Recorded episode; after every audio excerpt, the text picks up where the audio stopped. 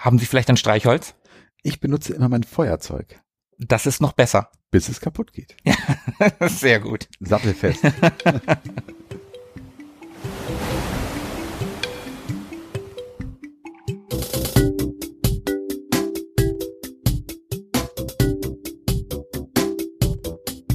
Ewig gestern.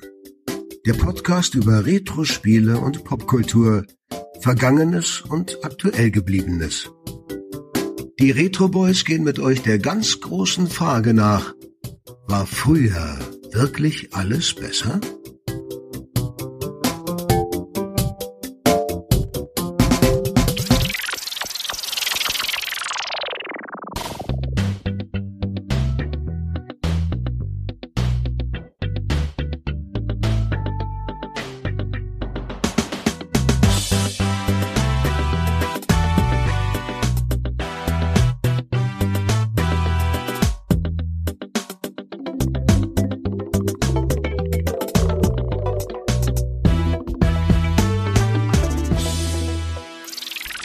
Aloha! 14 Tage sind rum und es ist mal wieder ewig gestern mit den Retro Boys. Ich bin Tobi.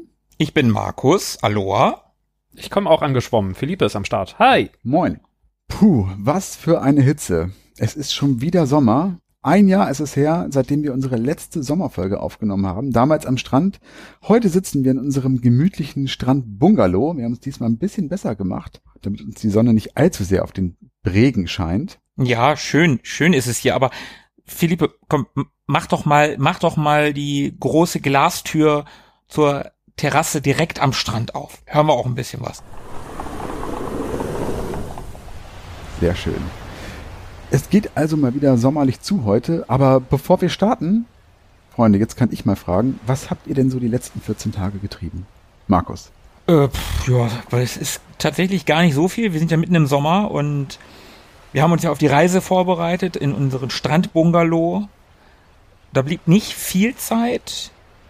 Äh, Ich habe Loki ein bisschen weiter geguckt und ich habe tatsächlich The Tomorrow War mit äh, dem Star-Lord, dem Chris Pratt geschaut. Mit der knusprigen Ratte. Hm? Chris Pratt. Hier, hier einen Tusch einfügen. Ja, genau, mit dem. Und ja, der Film war, also die Logiklöcher muss man, also man, man sollte sein Gehirn definitiv ausschalten während des Films. Es der schon einige Dinger, wo ich sage, hihihi. aber er war trotzdem ganz unterhaltsam. Kann man machen. Vielleicht ja auch genau das Richtige bei dem Wetter, wo es nicht so weit her ist mit dem Denken, wenn es so heiß ist. Ja, und für alle Ladies, er hatte auch seine obligatorische oben ohne Szene, also Tag gerettet. Tag gerettet. Ja, das war's eigentlich schon bei mir. Und bei dir, Philippe? Klingt so ähnlich bei mir. Ich habe auch Loki weiter geloki lokit und dann war ich noch ein bisschen Pseudo-Retro unterwegs und habe mir Tobey Maguire angeguckt, wie er so seine Gesichter macht im ersten Spider-Man damals. Ah, ja, der ist, aber der ist doch super. Der ist super. Oh, ich mag den total. Schon sehr lustige Anspielungen auf die Originalcomics dazwischen. Die Szene mit Onkel Ben und wie er da so heult, die ist zum Meme geworden. Also Mhm. ist schon sehr überzeugend, wie er heult, aber auch echt ugly crying. Ja, und dadurch, dass es halt zu Meme geworden ist, ist es nicht besser, ne? Nee. Ja, ja. War ich- mal ergreifend. Mhm. Aber bevor Tobi jetzt erzählt, die wollen ja im nächsten Spider-Man-Film mit Tom Holland tatsächlich angeblich alle Spider-Man zusammenfügen. Also sprich, dass Tobey Maguire wieder Spider-Man spielt und dass Andrew Garfield wieder Spider-Man spielt und dass auch Tom Holland Spider-Man spielt, also aus verschiedenen Universen. Das fände ich ja schon ganz schön geil. Also so ein Multiversum-Spider-Man-Film wäre schon cool. Ja, so nach äh, Far From Home. Mhm. Die Anspielung auf die hier Erde 616 und so ein Kram und Into the Spider-Verse Mhm. und Loki hat ja doch die eine oder andere Anspielung eventuell. Mhm. Wir wollen nicht zu viel spoilern, aber es gibt da so ein paar Varianten, die durchgespielt werden in der Serie. Ja, sehr richtig. Das, das ist ja einfach nur geil. Ich Doctor Strange and the Multiverse of Madness, da Mhm, hört man auch mhm, schon mhm. sehr viel davon. Es würde sehr gut passen und es wäre ein echt schönes Wiedersehen. Oh ja, ich würde Tobey Maguire sehr gerne wieder als Spider-Man sehen. Es ist immer noch mein Lieblings-Peter Parker. Nicht unbedingt mein Lieblings-Spider-Man, aber erst mein Lieblings-Peter Parker. Das ist ein guter Peter Parker. So, bevor wir jetzt hier total abschweifen, das, sorry, das ist die Hitze. Tobi, was hast du denn die letzten 14 Tage gemacht? Ja, ich bin da auch ehrlicherweise so ein bisschen immer noch oder wieder in so einem kleinen Sommerloch. Hab eigentlich auch nicht viel getrieben. Ich glaube, das einzig erwähnenswerte ist, ich habe mir so einen so einen netten alten Schuber, so einen Vitrinenschuber für Gameboy-Spiele gekauft. Also vielleicht erinnert sich der ein oder andere noch dran, wenn man früher im Kaufhaus war, da gab es ja immer diese Vitrinenschränke, wo die Gameboy-Spiele drin waren. Und da drin waren so, so Plastikschuber, so hellgraue mit dem Gameboy-Logo vorne drauf. Und da waren dann die äh, Pappboxen drin aufgereiht und die hat dann der Mitarbeiter immer freundlicherweise rausgeholt und naja, passen so 12, 15 Spiele rein, würde ich sagen. Hm. So ein Ding habe ich mir neulich mal äh, gekauft. Das ist äh, sehr, sehr geil. Und äh, ja, da freue ich mich also endlich eine adäquate Aufbewahrungsmöglichkeit für meine Spiele zu haben. Ja, geil. Auf jeden Fall. Das nimmt Gestalt. Aber nicht nur der nimmt Gestalt an, auch unser Podcast für heute nimmt langsam Gestalt an. Denn wir sprechen ja wieder über sommerliche Dinge und wir können schon mal verraten, es werden nicht nur Spiele sein, über die wir heute sprechen. Haben wir überhaupt Spiele dabei? Wer weiß. und um das Ganze ein bisschen spannender zu gestalten und unsere äh, Merkfähigkeit zu trainieren, werden wir heute Koffer auspacken spielen. Das heißt, wir packen nacheinander unsere Koffer oder Reisetaschen aus und erzählen euch mal, was da so drin verborgen ist. Denn wir sind ja auch eben gerade erst angekommen. Philippe hat ja eben gerade erst die Terrassentür aufgemacht. Also müssen wir jetzt erstmal nochmal auspacken. Ja, dann mach doch mal, Markus. Magst du anfangen? Ja, gut, fang ich an. Ah, ich habe ich hab nicht so schweres Gepäck dabei. Und zuerst habe ich vielleicht auch ein bisschen in stillem Gedenken an unsere letzte Folge, die zum 4. Juli, habe ich einen Film dabei, der auch am 4. Juli unter anderem spielt. Das hat keine so große Bedeutung für den Film. Das ist auch kein übermäßig patriotischer Film. Auch kein unnötig patriotischer Film tatsächlich. Aber es ist ein sehr, sehr guter Film. Es ist ein amerikanischer Film. Bevor du weitermachst, ich mach mal kurz das Fenster doch zu. Da ist gerade so ein Geschrei am Strand. Ich mach mal kurz das Fenster zu. Ist mir gerade zu laut. Na gut.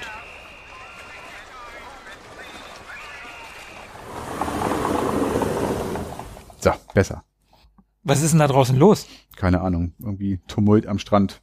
Vielleicht eine Party oder so. Hm.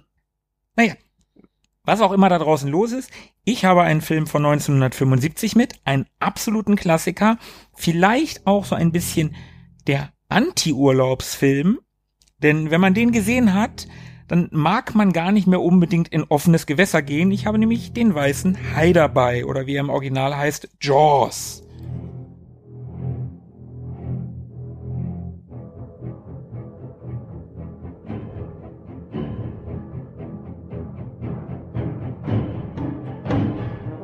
Wie gesagt, 1975 von Steven Spielberg. Roy Scheider spielt einen Kleinstadt-Sheriff auf Amityville Island, was äh, im Original eigentlich Martha's Vineyard ist, namens Martin Brody. Und der hat Angst vor Wasser. Geht nicht gern schwimmen, also ziemlich doof, wenn man auf einer Insel lebt. Egal. Auf dieser Insel, beziehungsweise um die Insel herum, werden Schwimmer von einem Hai angegriffen, die Gemeinde auf der Insel dreht halt völlig durch, weil es kurz vorm 4. Juli und der Bürgermeister Vaughn, gespielt von Murray Hamilton, der will unbedingt, dass die Strände offen sind, weil es ist ja der 4. Juli und das ist eine Insel, die abhängig ist von Tourismus und vom Geld, das Touristen mitbringen. Also irgendwie doch so ein bisschen patriotisch, weil schön kapitalistisch. Ja, das stimmt allerdings, es ist tatsächlich ziemlich kapitalistisch in dem Fall. Und damals war das ja so, 75, der Film war der erste Blockbuster. Der Film hat mit Star Wars zusammen, der dann ja zwei Jahre später kam, das Blockbuster-Genre definiert. Zu dem Zeitpunkt war es einfach ein Film, wo die Leute tatsächlich, tatsächlich um Block gestanden haben, um ins Kino zu gehen. Star Wars hat das halt nochmal wiederholt, zwei Jahre später, und der Blockbuster war geboren. Ab da war dieser Begriff gebräuchlich das war einfach ein Mega-Hit, aber weil den so viele gesehen haben und weil der wirklich gut inszeniert ist, Ja. Finde ich auch, ja. haben die Leute danach Angst gehabt, ins Wasser zu gehen. Ernsthaft. Ähnlich wie bei Krieg der Welten, dem Radioplay von dem Radioplay von Orson Welles, wo die Leute damals wirklich gedacht haben, die Außerirdischen greifen an, haben die Leute hier Angst vor Wasser, vor offenem Wasser gehabt. Kann ich teilweise sogar verstehen.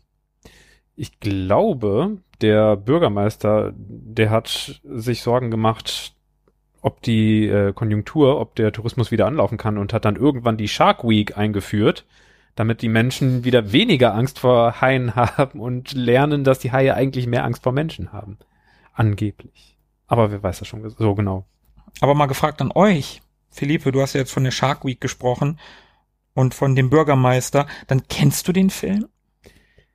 Äh, rudimentär kenne ich den Film schon tatsächlich. Ich habe ihn mal komplett in seiner Gänze wahrgenommen. Wie viel davon hängen geblieben ist, ist eine andere Frage. Aber es gab sehr eindrucksvolle Szenen, die, die man doch nicht so schnell wieder los wird. Und so, so ein paar Flashbacks äh, kommen sehr deutlich immer wieder, ja. Tobi, du kennst den aber, ne? Ich kenne den auch. Ich habe den wirklich x-mal gesehen. Ich erinnere mich noch gut dran. Den hat mir mein ähm, einige Jahre älterer Cousin damals gezeigt. Also der ist so fünf, sechs Jahre älter als mhm. ich. Vielleicht sieben? Ich weiß gar nicht so genau. Hm, peinlich. Ähm, Peinliche Grüße gehen raus. genau. Ähm, Peinlich berührte Grüße. Und da war ich wirklich noch jung, also Grundschulalter, vierte Klasse vielleicht. Da okay. war ich mal eines Nachmittags bei ihm zu Hause und wir haben ein Video reingeworfen und da haben wir, oder ich habe da zum ersten Mal der weiße Hai gesehen. Und ich glaube, ich habe mich da jetzt nicht übermäßig gegruselt, fand den irgendwie gut, unterhaltsam, Action irgendwie fand ich schon gut und finde aber auch bis heute noch, dass es ein großartiger Film ist. Also ich mag den total gerne. Und du hast ja gesagt, dass die Menschen daraufhin Angst hatten, ins Wasser zu gehen. Mhm. Also tatsächlich ist es ja so, und da bin ich mir eben nicht sicher, ob es so eine Natur, so eine Urangst gibt bei Menschen, ins offene Wasser zu gehen, mhm. oder ob die begründet liegt in diesem Film. Also mir geht es ja auch so, wenn ich irgendwie, wenn man mal im Urlaub ist und da irgendwie doch mal im Wasser im Meer schwimmt und unter sich den Boden nicht mehr sehen kann. Also ich mache das wohl, ich habe da auch kein großes Problem mit, aber irgendwie im Hinterkopf schlummert immer dann doch diese eine Szene oder diese andere Szene aus diesem Film. Und da bin ich mir nicht so ganz sicher, ob da nicht vielleicht doch der Film irgendwie seine Schuld dazu beiträgt oder ob das einfach, wie gesagt, so eine Urangst des Menschen ist, im offenen Wasser zu schwimmen du kannst recht haben, vielleicht ist es irgendwie eine Mischung aus beidem. So, das offene Meer, wir sind nicht fürs offene Meer gemacht. Und darum hat man irgendwie Angst davor. Ich kenne das selber auch aus dem Urlaub. Ich war mal in Griechenland und solange ich den, den Sand unter mir sehen konnte, war das auch noch alles okay. Aber dann war unter mir so ein, so ein, so ein Streifen Algen. Und da habe ich mich, das war schon unangenehm, darüber zu schwimmen, weil ich die ganze Zeit gedacht habe, okay, da könnte irgendwas drin sein als die Algen dann weg waren, als ich auf, auf der anderen Seite war und wieder das, den Sand unter mir sehen konnte, war das schon wieder okay. Mhm. Und vielleicht ist das auch so, obwohl eigentlich ist es ja das genaue Gegenteil von Home Invasion, oder? Weil zu Hause ist man ja safe und das, wo man safe ist, da dringt etwas ein. Ein, ein, ein Intruder, ein Eindringling. Und da ist es ja genau umgekehrt. Du dringst ja in etwas ein, wo du unsicher, also wo du nicht sicher bist. Ja, der Effekt ist ja irgendwie derselbe. Da hat man Angst vor dem Macht- und Kontrollverlust. Ob du jetzt der Intruder bist, der sich den Naturgewalten ausliefert, den er nichts entgegenhalten äh, kann, also der Wellengang oder irgendwelche Lebewesen, die viel besser angepasst sind, irgendwelche Quallen, Ne? Also hirnloses Glibberzeug, was einfach nur so ein paar Stacheln hat, da, das wird zur Bedrohung für einen, was zu, einen Menschen. Was zu 90 oder 95 Prozent aus Wasser besteht? Was zu 95 Prozent aus Wasser besteht. Wenn man da schon Kontrollverlustängste hat, dann ist das ja schon krass. Und bei Home Invasion ist es ja genauso. Da geht's auch um diese traumatische Erfahrung, dass man einfach mal völlig ausgeliefert ist. Und bei Home Invasion ist es halt nochmal krasser, weil das eigentlich ursprünglich mal, ne? Du meinst, meintest das schon, so der Safe Harbor ist. Äh, mhm. Aber da geht's um genau das Gleiche. So, eigentlich äh, hätte ich gern Kontrolle, aber die äh, geht mir jetzt flöten. Also würdest du schon sagen, dass es sehr verankert ist im menschlichen Wesen, dass das nicht nur von der, von der Erziehung durch den Film stattgefunden hat. Wenn, dann ist es so ein bisschen kollektives Kulturerfahren, Mhm. was das nochmal bestärkt hat, aber die Urangst, die äh, ist ganz fest in unsere Hardware einprogrammiert. Ja, würde ich, würde ich vermuten. Ich bin jetzt zwar kein Psychoanalytiker oder Geschichtspsychologe oder Massenpsychologe oder wie auch immer man das nennen möchte. Keine Ahnung. Aber ich könnte mir schon vorstellen, dass das eine Urangst ist, die der Film halt verstärkt. Ja, das glaube ich auch. Ich glaube, Spielberg, der konnte das auch ziemlich gut mit solchen archetypischen Geschichten, die so wirklich alte Muster aufgegriffen haben. Der, die konnte er gut erzählen, oder? Mhm. Ja. Es wird ja auch wahrscheinlich genau die Intention für ihn gewesen sein, sich mit dem Thema zu beschäftigen und nicht mit Riesenameisen oder irgendwelchen fantastischen Dingen. Also es geht ja um, um Haie und Haie gibt's nun mal auch in der Realität. Und genau das macht es ja auch so bedrohlich auf eine Art. Mhm. Anders als Killertomaten oder Reifen. Also selbstständig äh, rollende Reifen. Na, wer weiß. Gut. Ja, aber ich habe diesen Film ausgesucht, weil er halt so eine Art Anti-Urlaubs-, Anti-Sommerfilm ist, der ja einem das Sommerfeeling auch so ein bisschen vermiest. Hm? Also ohne da jetzt eine, eine äh, böse Absicht zu haben, es ist einfach ein Klassiker. Der Weiße Hai ist ein Film, der in den Bereich des Tierhorrors gehört und da Maßstäbe gesetzt hat damals. Wie gesagt, einer der ersten Blockbuster. Und ich habe den vor einem Monat, vor zwei Monaten das letzte Mal gesehen, nach längerer Zeit wieder. Und das ist einfach ein unglaublich guter, unglaublich unterhaltsamer Film, der natürlich seine, seine Zeit nicht verbergen kann, also die Zeit, in der er gemacht wurde, Mitte der 70er, das sieht man, das sieht man nicht nur an den Frisuren und den Klamotten der Leute, das sieht man auch an den Special Effects, an Bruce. Wisst ihr, wer Bruce ist? Das Hai-Modell? Ja, aber es ist ja, ja, quasi Modell, ja, Modell. Klingt jetzt so nach 1 zu 6 oder so, aber den Hai haben sie ja tatsächlich, das ist so ein 8 Meter Ding. Ui. Und der heißt Bruce oder der Spitzname des Modells war am Set Bruce. So heißt nämlich der Anwalt von Steven Spielberg. Der heißt Bruce. Hat er so ein Haifischlächeln? Vielleicht einfach, weil es ein Anwalt ist. Ich weiß es nicht. Und den haben sie gebaut. Und das fand ich tatsächlich ganz witzig. Den haben sie gebaut und haben beim Bauen nicht darauf geachtet, ob das Ding schwimmen kann. Und dann haben sie den ins Wasser geschmissen und dann ist der halt auf den Grund des Meeres gesunken. Blöd. Und dann musste der erstmal von Tauchern geborgen werden.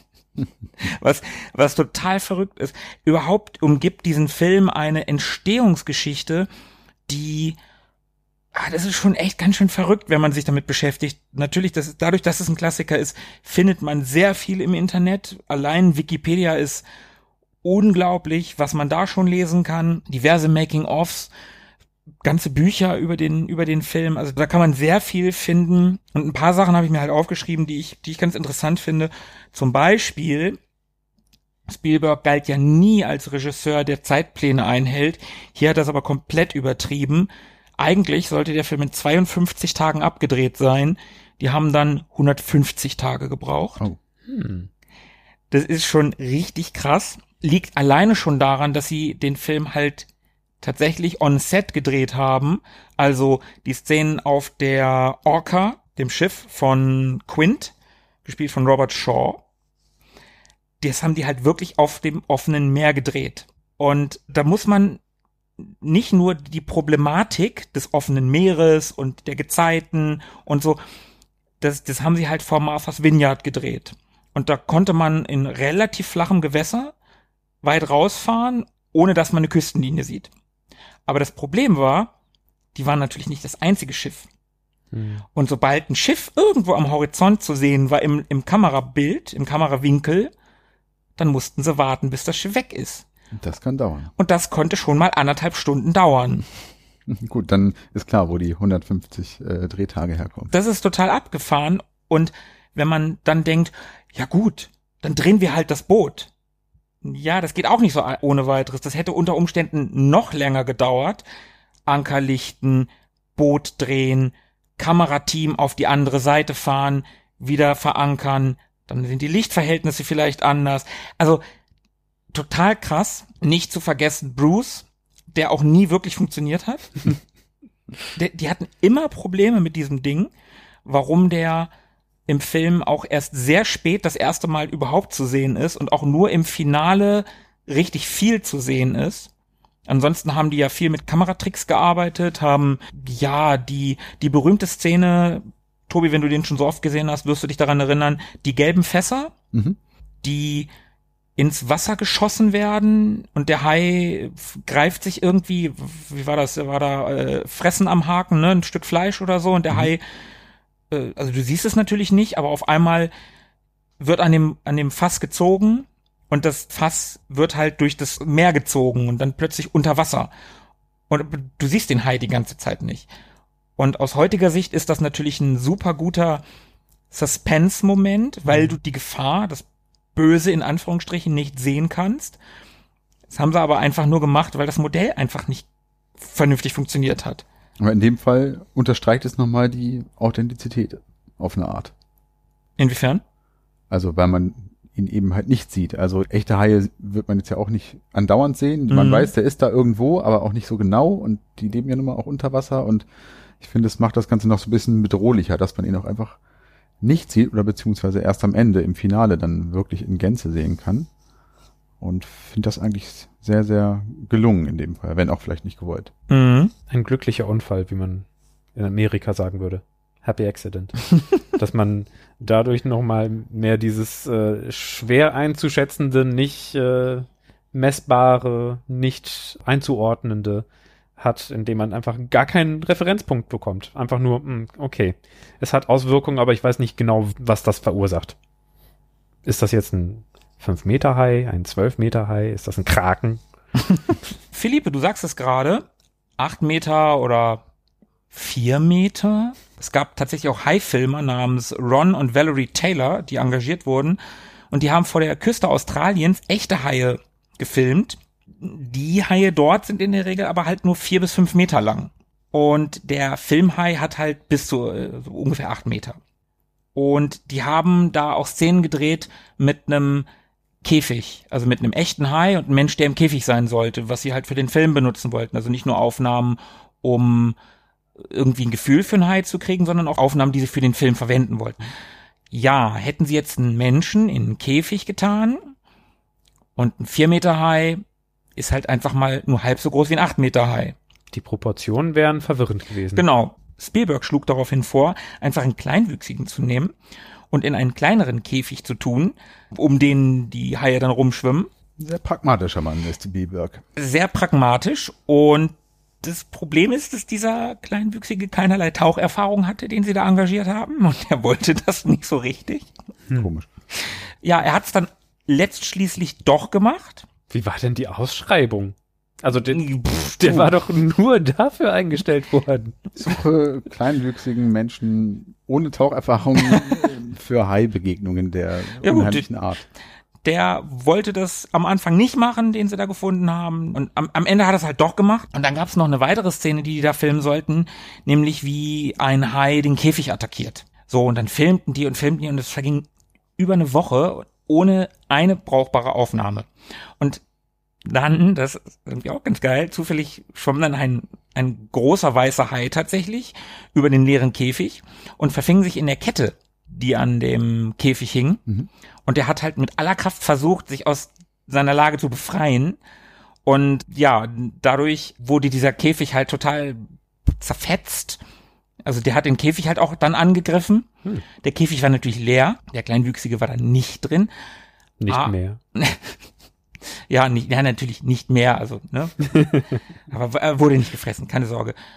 Auf jeden Fall haben sie dann, weil die Aufnahmen so gut waren, haben sie halt das Drehbuch angepasst auf den leeren Käfig. Noch eine Sache. Kennt ihr das Zitat? Sie werden ein größeres Boot brauchen aus dem Film. Mhm. Im Englischen ist das ja noch viel bekannter. You're gonna need a bigger boat. Ja. Das ist da ja schon Popkultur. Und in der Szene, in der Chief Brody den Hai anlocken will auf der Orca, da schmeißt er so Fleischreste ins Wasser und hinter ihm taucht dann der Hai auf und er dreht sich irgendwie um und sieht den Hai, der Hai verschwindet wieder und dann geht er so ganz langsam mit aufgerissenen Augen rückwärts und dann sagt er das zu Quint, zu dem Captain des Bootes, das sie gemietet haben.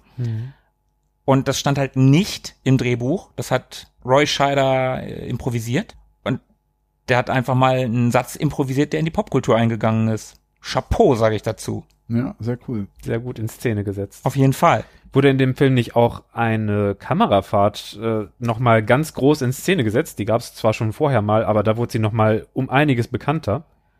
Der Dolly-Effekt. Du meinst dieses, ich zoome rein und fahre gleichzeitig mit der Kamera zurück oder umgekehrt? Genau, genau das. Ich weiß nicht, ob es durch den Film jetzt bekannter wurde, aber ja, da gibt's eine super coole Szene am Strand, wo die am äh, Strand sind, Mhm. der Brody mit seiner Familie und dann greift ein Hai tatsächlich auch ein Kind an. Das ist aus heutiger Sicht ganz schön krass. Also nicht grafisch krass, aber dass da ein Kind angegriffen wird und auch tatsächlich stirbt. Mhm. Also aus heutiger Sicht, heute Kinder sterben in Filmen nicht. Und da stirbt halt ein Kind. Das ist schon ganz schön krass. Und ja, da gibt's so eine Szene, wo auf Roy Scheider gezoomt wird und dann halt rausgefahren wird oder umgekehrt. Ich weiß ehrlich gesagt nicht, wie rum sie es gemacht haben. Und das ist tatsächlich so ein supergeiler Effekt. Der kommt ursprünglich von Hitchcock aus dem Film Vertigo, um Schwindelgefühl zu simulieren oder bildlich darzustellen. Und da, das sieht so aus, als wenn der komplette Hintergrund hinter Roy Scheider irgendwie die komplette Perspektive verändert. Die sieht so abgefahren aus. Mhm. Das ist ein super guter Effekt. Und wir haben ja gerade schon über Quint gesprochen, ne? Captain Quint. Genau, den Kapitän der Orca, genau, von Robert Shaw gespielt. Tobi, du kennst den noch aus einer anderen großen Rolle. Ich überlege schon die ganze Zeit, weil mir der Name so bekannt vorkommt, aber ich hab irgendwie, sehe den gerade nicht in dem anderen Film. Ich habe ihn so ganz gut vor Augen, wie er Mhm. ausschaut, aber Ich gebe dir, pass auf, ich, ich gebe dir einen Tipp ja. und ich denke mal, du wirst es sofort wissen. Haben Sie ein Streichholz? Ah, Bond. äh, Liebesgrüße aus Moskau. Ja, ja, sehr richtig. Okay, ist das Grant? Ja, Echt? Das Ja. ist der? Ja. Krass. Da wäre ich nicht drauf gekommen. Also Ja. zumindest nicht optisch. Also der Name kam mir schon bekannt vor, aber ja, hat sich ein bisschen verändert. gar nicht so. Also wenn du dir sein Gesicht anguckst, ja, ja, er hat jetzt einen Bart und er hat ein bisschen weniger, aber dafür auch dunklere Haare. Bei Liebesgrüße aus Moskau ist er ja sehr blond Ja, und sehr schneidig und sehr, gut schneidig. Ja, ja, und- genau, und- genau. Aber also sein Gesicht, wenn er redet, das, das, ich, also ich habe ihn definitiv erkannt. Also wenn man es weiß, erkennt man ihn, finde ich. Da wenn man es nicht weiß, nicht unbedingt. Hm. Aber wie geht denn der Satz weiter? Äh, beginnt doch nochmal. Haben Sie vielleicht ein Streichholz? Ich benutze immer mein Feuerzeug, Das ist noch besser. bis es kaputt geht. Sehr gut. Sattelfest. Ja, voll gut. Und der Quint, der Name stammt aus dem Lateinischen und bedeutet der Fünfte. Ja, Tobi, du hast gerade schon fünf Finger hochgezeigt, sehr gut. Eine Quinte. Philippe ist bestimmt auch sattelfest, was Musikalisches anbelangt. Und Quint ist in dem Film tatsächlich der fünfte Mensch, der durch den Hai ums Leben kommt. Ach, witzig, echt. Also da, da kommt der Name auch her? ich weiß ehrlich gesagt nicht, ob die das des, aber ich vermute es einfach mal. Wahrscheinlich. Ich, also, das wäre schon ein Riesenzufall. Wie heißen die anderen? Third und Fourth? N- Nee, nee, nee. Okay. Na gut. Ja, eine Sache, die ich an dem Film gar nicht toll finde, gerade aus heutiger Sicht muss ich sagen, ist, dass in dem Film ein echter Hai getötet wurde für den Film. In Kauf genommen worden? Ja. Oh, Okay. Also die haben ja, Tobi, du wirst dich daran erinnern, wie sie einen Haifisch fangen Mhm. und an, an, an dem Pier da ausstellen und sagen, ja, das ist der Killerhai und Mit dem Nummernschild im Genau, so. genau. Mhm. Das Nummernschild, das da auch noch, das, da, auf das Nummernschild, erinnere mich gleich bitte. Ja, die haben tatsächlich für den Film einen Hai getötet und da aufgehängt ist. Hm. 75 konnte man das vielleicht noch machen, war eigentlich schon damals uncool. Hätte Heute man auch undenkbar, mit, ne? Ja, heute undenkbar, hätte man auch irgendwie mit Props lösen können oder weiß ich nicht. Also, Also ich glaube, gerade so ein Hai zu modellieren aus irgendwas, um ihn dann einmal an den Haken zu hängen, beziehungsweise dann indoor auf den Boden zu legen mit offenem Bauch, um da irgendwelchen Schrott rauszuholen, hätte man ganz gut auch anders äh, Ja. umsetzen können. Ja, finde ich auch, finde ich auch. Aber du hast ja gerade schon das Nummernschild. Das ist wieder relativ cool. Auf dem Nummernschild, was da rausgeholt wird, steht nämlich 007 Louisiana. Ah, Und zwei Jahre zuvor ah, im Bond-Film, leben und sterben lassen. genau, da haben wir wieder eine Bond-Reminiszenz. Ja. Da ist James Bond in Louisiana unterwegs. Der erste mit Roger Moore. Und ja, in dem Hai ist dann das entsprechende Nummernschild. Wer kommt denn auf so eine Idee? Er muss ja ein, entweder ein Bond-Fan gewesen sein oder. Spielberg wollte sein Leben lang einen Bond-Film drehen. Ah, okay. Vielleicht hat er sich da schon irgendwie dafür beworben. Sein Bond-Moment. Ja, vielleicht. Wirklich ein guter Film. Der Roger Ebert von der Chicago Sun-Times, wir kennen ihn aus diesem Podcast schon aus ein paar Folgen, der gab dem Film volle vier Sterne und nannte ihn einen sensationell effektiven Actionfilm, einen gruseligen Thriller, der umso besser funktioniert, weil er von Charakteren bevölkert ist, die Menschen sind. Echte Charaktere, echte Figuren, nicht irgendwelche Abziehbilder. Also die Kritiker waren begeistert. Und die Fans auch.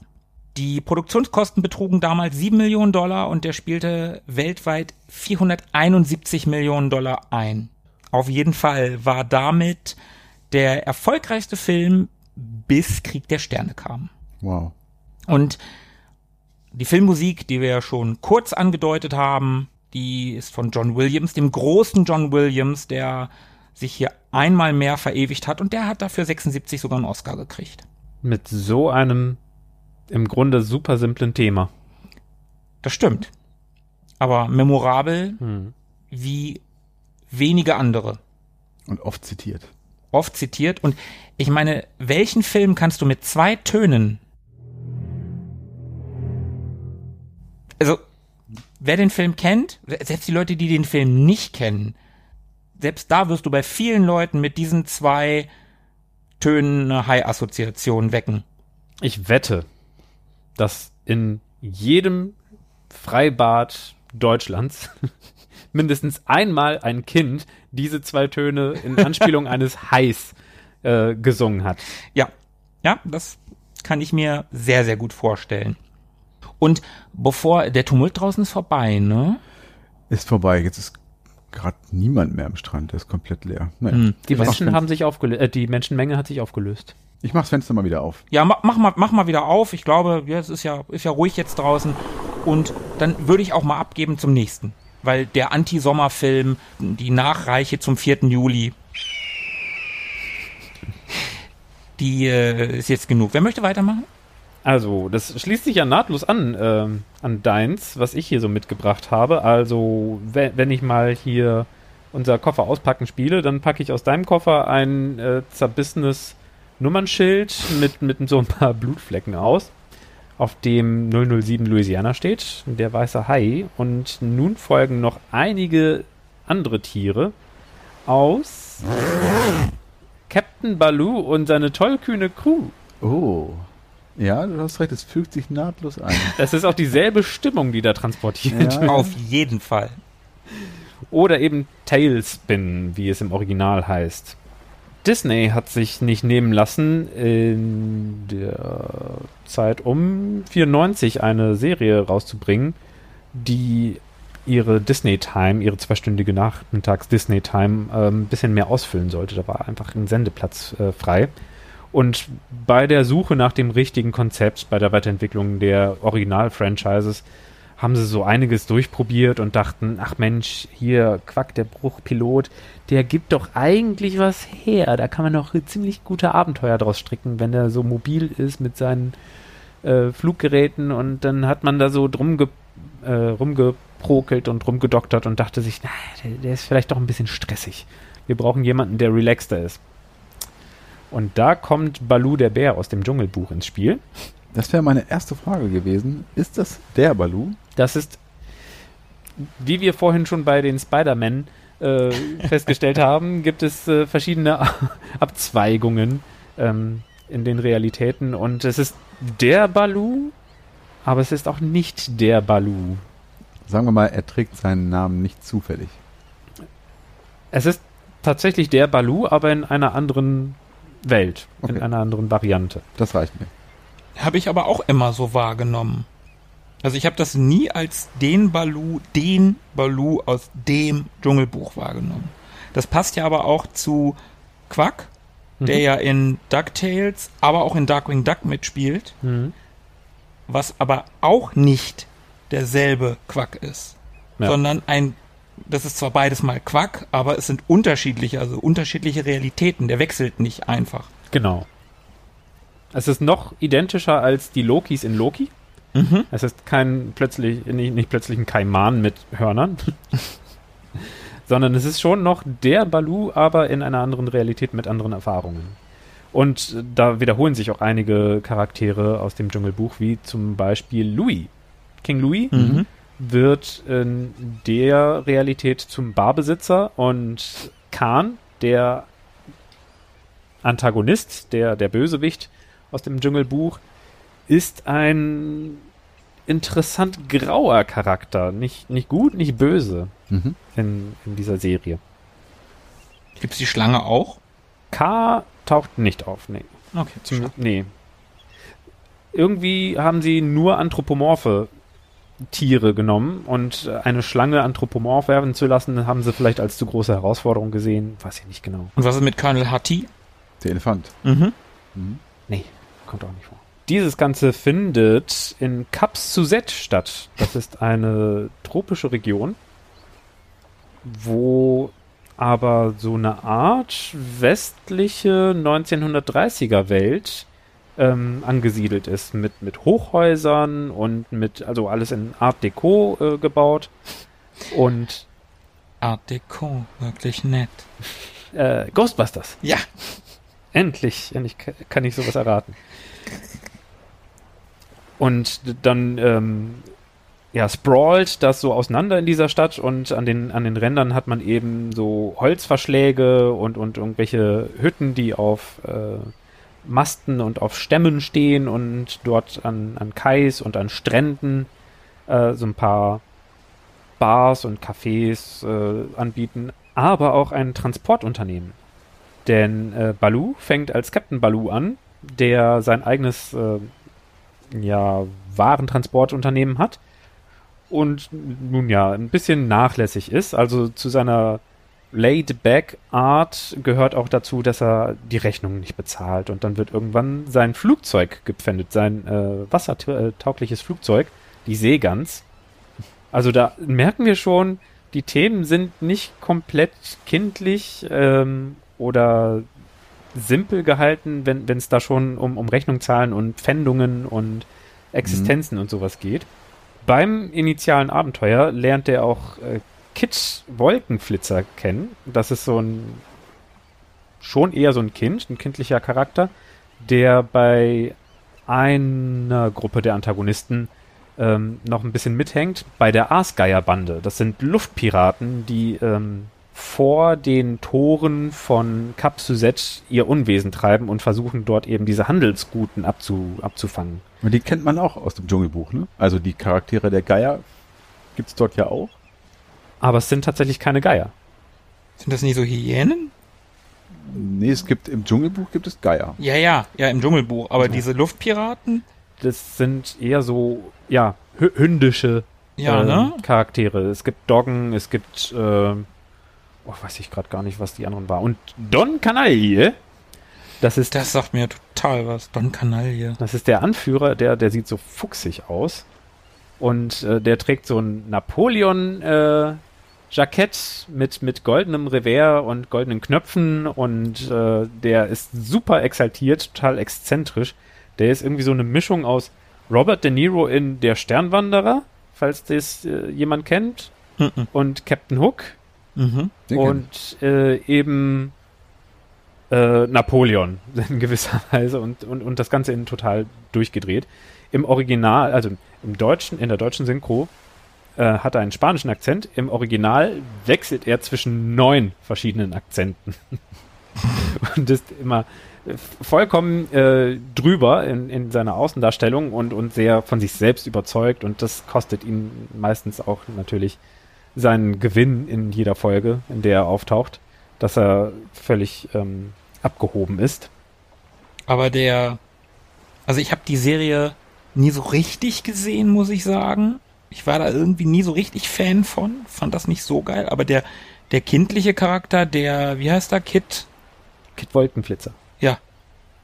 Das ist doch eindeutig, das ist so wie bei äh, Goofy und Max oder so. Das ist so der Charakter, mit dem sich die Kids identifizieren sollen, identif identifizieren können, so wie Tick, Trick und Track bei DuckTales. Ja. Die hatten den und äh, bei Darkwing Duck gab es. Die scharlachrote Quakine war ihr Superheldenname. Ah, das weiß ich nicht. Habe ich auch nie so richtig geguckt, aber das ist so eindeutig so ein Ding, das für Kids da eine Identifikationsfigur mit drin ist. Ja, total. Und das haben sie auch extra so gemacht, dass es nicht Balus Kind oder Neffe oder keine Ahnung was ist, also keine direkte Familienbande, schon gar nicht irgendwie so direkt vertikal, so eigenes Fleisch und Blut, sondern dass sie gesagt haben, er ist zu Beginn bei den Bösen, ist nicht Familie und äh, dann ist es möglich, dass sie in gefährliche Abenteuer ge geraten. Denn wie sollte man sonst rechtfertigen, dass jemand sein eigenes Familienmitglied, das auch noch ein Kind ist, mit in Luftgefechte mit Luftpiraten mitnimmt, wo ständig das eigene Flugzeug von, von Kugeln durchlöchert wird. Und das haben sie eigentlich ganz, ah, nennen wir es mal, geschickt gemacht, dass sie eben so den Charakter eingefügt haben. Also nicht direkt Familie und es ist so ein Zusammenraufen der beiden äh, zu Beginn, so ein, in, gewisser Weise. Und das Kind ist auch noch selber gefahrenerprobt, also kommt selber selbstständig aus allen möglichen Situationen raus. Das ist ganz gut angelegt, dass man dann so einen, so Abenteuerkern hat, dass viel passieren kann in den, in den jeweiligen Geschichten. Und dass es dann immer schön spektakulär werden kann. Wie zum Beispiel im Kampf gegen die äh, Luftpiraten, die es einfach nicht schaffen, durch diese super schmale Spalte nach Kapsel reinzufliegen. Deswegen sind sie immer so vorgelagert und dann kann man das so ein bisschen abwechseln. Das ist nicht die ständige Bedrohung.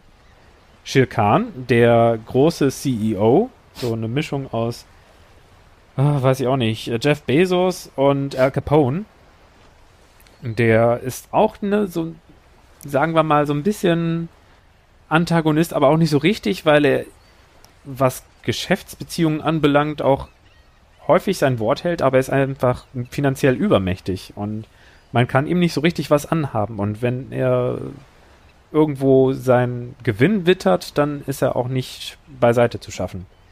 Und dann gibt es noch aus Drübenien, dem Land Drübenien. Ist das in, drüben? Genau. Also vollkommen absichtlich so gewählt. Auf Englisch ist es Vembria. Vembria. Weit Fortistan. um so richtig schön ähm, pauschal zu sagen, okay, komm, das sind jetzt doch einfach mal irgendwelche bösen Trottel. Äh, die sind Stalin-Russland nachempfunden. Haben auch ein super lausiges Militär und da muss ständig gekürzt werden und da zerfallen denen ihre Kriegsschiffe und ihre Kampfflugzeuge immer mitten im Gefecht und deswegen können sie sich durchsetzen. Also man merkt schon mit, mit diesen ganzen äh, seine Rechnung zahlen können und die großen Konzerne, die es kleinen Geschäften schwer machen und äh, der, der, sagen wir mal, Teilung in westliche Welt und östliche Welt mit, äh, mit den seltsamen Stalin-Russen sind echt extrem viele Themen, die eigentlich an Erwachsene gerichtet sind. Und beim Recherchieren für diese Folge habe ich immer mehr Bock bekommen, mir mal wieder Captain Baloo anzugucken. Und dann stellt man auch fest, ach krass, äh, Louis als Barbesitzer ist echt irgendwie an Casablanca angelehnt und all solche Geschichten mischen sich da drunter und äh, dann ist man doch ein bisschen gespannt, was da alles noch so angeboten wird, was eher Popkultur für Erwachsene ist. Aber das stellt man ja doch häufiger mal fest bei so ja. Disney-Produktionen, also gerade in diesem Entenhausener Universum, wenn man sich da so Onkel Dagobert anschaut, der Überkapitalist und äh, Donald, der eben auch nie in der Lage ist, Rechnung zu bezahlen und immer am struggeln ist und so. Also da gibt's ja durchaus immer mal wieder so Momente, mhm. die sich vielleicht unter anderem auch an Erwachsene richten und die erstmal mit die erstmal gar nicht so unbedingt an Kinder gerichtet sind. Ja, ich glaube, das ist aber auch schon ganz intelligent, weil ich denke mal, Tobi, du hast mal ganz schön gesagt, als deine Kids aus dem Alter raus waren, hast du, ich glaube, es war entweder zu, was, zu Paw Patrol oder zu Bob der Baumeister oder irgendwie, oh, Gott sei Dank ist dieser Schrott jetzt vorbei. Exakt, und, ja. und ich glaube, dass die du weißt natürlich, als, als Disney-Zeichner hast du, wenn du dann auch Kinder hast, weißt du vielleicht, oh Mann, wenn wir das jetzt machen, dann verdonnern wir Eltern dazu, das mit ihren Kids zu gucken. Also machen wir da eine Ebene rein, die ist vielleicht sehr zurückhaltend. Und im Vordergrund steht der Spaß mhm. und stehen die lustigen, die, die extremen, die sehr einfachen Charaktere, einfach im Sinne von, der ist böse, der ist gut. Ne? So im, im ersten Step. Klar hast du dann mal Graue dazwischen, aber also in moderneren Sachen hast du dann Graue dazwischen. Aber im, im, äh, im, in der zweiten Reihe, da hast du halt eine Ebene für Erwachsene, wo der Erwachsene sagen kann, okay, ich muss das jetzt mit meinem Kind gucken. Ich kotze aber dabei nicht. Ist schon okay, dass ich das gucke. Vielleicht gefällt's mir sogar, wenn man Zeichentrick dann nicht ganz abgeneigt ist. Und es fließt sogar noch eine Stimmung äh, mit ein, die man als Kind äh, don, dann doch wahrnimmt. Denn irgendwie fühlte sich das für mich immer so ein bisschen komisch an, wenn ich es damals gesehen habe. Wenn dann zum Beispiel vom großen Krieg die Rede war. Mhm. Und es ist tatsächlich der Erste Weltkrieg, der damit gemeint ist. Also alles orientiert sich dort in den 30ern mhm. und der große Krieg ist so um die zwei Jahrzehnte her. Also es, okay. es ist tatsächlich eine Anspielung auf den Ersten Weltkrieg, die da irgendwie so mit einfließt und wie schrecklich das gewesen ist und all das und da sind sie irgendwie dabei, so ein bisschen Stimmungen und Wahrnehmungen und, äh, und Einschätzungen von, äh, von der Realität mit einfließen zu lassen. Das finde ich schon ganz beeindruckend, wie sie das gemacht haben. Aber dabei eben noch so ein, ein bisschen Auflockerungsmöglichkeiten durch die tropische Umgebung, da, wo es immer sonnig ist, wo immer Sommer ist, wo eigentlich immer so eine gewisse Leichtigkeit des Lebens das Ganze begleitet. Ob man jetzt äh, verfaulende Melonen auf dem äh, Flugzeug transportiert und dann Sorge hat, dass man die Bezahlung nicht bekommt und es stinkt auch noch im ganzen Flugzeug. Irgendwie kann man das noch retten, indem man bei Louis zwischenlandet und dort einfach mal an der Bar ein Getränk mit Schirmchen im Glas bestellt. Das macht es dann wieder etwas annehmbarer und angenehmer. Ich wollte gerade mal so zwischenfragen, was ist denn deine Motivation? Warum hast du denn die Serie eingepackt? Ich habe in Vorbereitung auf diese Folge erstmal einfach nur ganz wild eingegeben 80er Serien und dann durchgescrollt, 150 Serien durchgescrollt und gedacht, also wo ist denn der Sommerbezug? Das wird schwierig für mich. So, äh, und so viele kenne ich davon auch gar nicht. Dann bin ich in die 90er gegangen, habe da durchgescrollt und das war genauso die richtige Verquickung aus lang genug her, sommerlich, aber es ist trotzdem ansprechend. Ich habe es gern geguckt. Und äh, dann, dann fand ich es schon irgendwie spannend, weil ich mich eben an so jemanden wie Shir Khan erinnert habe, mhm. der irgendwie ein bisschen böse war, aber auch irgendwie ein bisschen gut war. Und ähm, je, je weiter man dann reinkam in die Recherche, desto, desto ähm, nuancierter wurde das Ganze. Und dann dachte ich, ja, cool. Das bringe ich mal mit. Und tatsächlich habe ich vorhin auch drei, drei Folgen am Stück geguckt. Und, ah, okay. Ich wollte, ich wollte dich tatsächlich eben gerade nämlich fragen, nach Tobis Frage, wie viele Folgen hast du davon in letzter Zeit geguckt? Also hast du überhaupt tatsächlich drei Stück? Drei Stück am Stück. Das waren nicht deine letzten drei, nehme ich an. Nee, ich werde immer mal wieder reinschauen. Das äh, Production Value ist ja schon ganz ordentlich, also eine halbe Million pro Folge bei 65 Folgen insgesamt. Die haben sich nicht lumpen lassen, da ordentlich Kohle reingesteckt. Die Stories scheinen auch vernünftig zu sein oder teilweise ganz vernünftig. Und da lässt sich, glaube ich, einiges äh, rausholen. Hast du es bei Disney Plus geguckt? Ähm, ich glaube, da war es in Deutschland nicht anwählbar. Auf Amazon gibt's ähm, 15 Folgen, Staffeln A 10 Euro und es gibt irgendwo in Originalvertonung nochmal einzelne Folgen gratis. Oh, okay. Und auf iTunes gibt's das auch. Das heißt also, das Prädikat sommerlich war für dich so ein bisschen die, die Verortung, also da die, die, die, das Setting, in dem das spielt, mhm. das tropische, das genau. warme, sommerliche, aber auch vielleicht die quietschigen, bunten Farben, also das Disney, Disney-eske so ein bisschen. Ja. Ähm, wer hat dafür gesorgt, dass Baloo und seine tollkühne Crew äh, in einem Setting der 30er stattfindet. Was meint ihr? Vielleicht kam er in dieser Folge schon vor. Roy Scheider. Nein. Steven Spielberg. Genau der. Mit Roy Scheider ist auch geil. Hey, der hat in der Zeit äh, Sequest DSV. Das fliegende Auge, Hubschrauber. Baloo, Flugzeug oder auch Hubschrauber, ich weiß gar nicht. Ach, sei doch einfach still. Die Seegans ist ein Wasserflugzeug. Siehst du. Ähm, Steven waren, Spielberg tatsächlich. es waren die äh, Indiana Jones Filme, Ah. Ne? Ja, okay, die ja. das Ganze irgendwie so nochmal hervorgebracht haben und dann war das so begeisternd vom Setting her und dann haben sie gesagt, ja komm, dann machen wir das eben so. Und dementsprechend haben sie auch beim Score sich nicht lumpen lassen. Ich spiele mal ein bisschen was ein.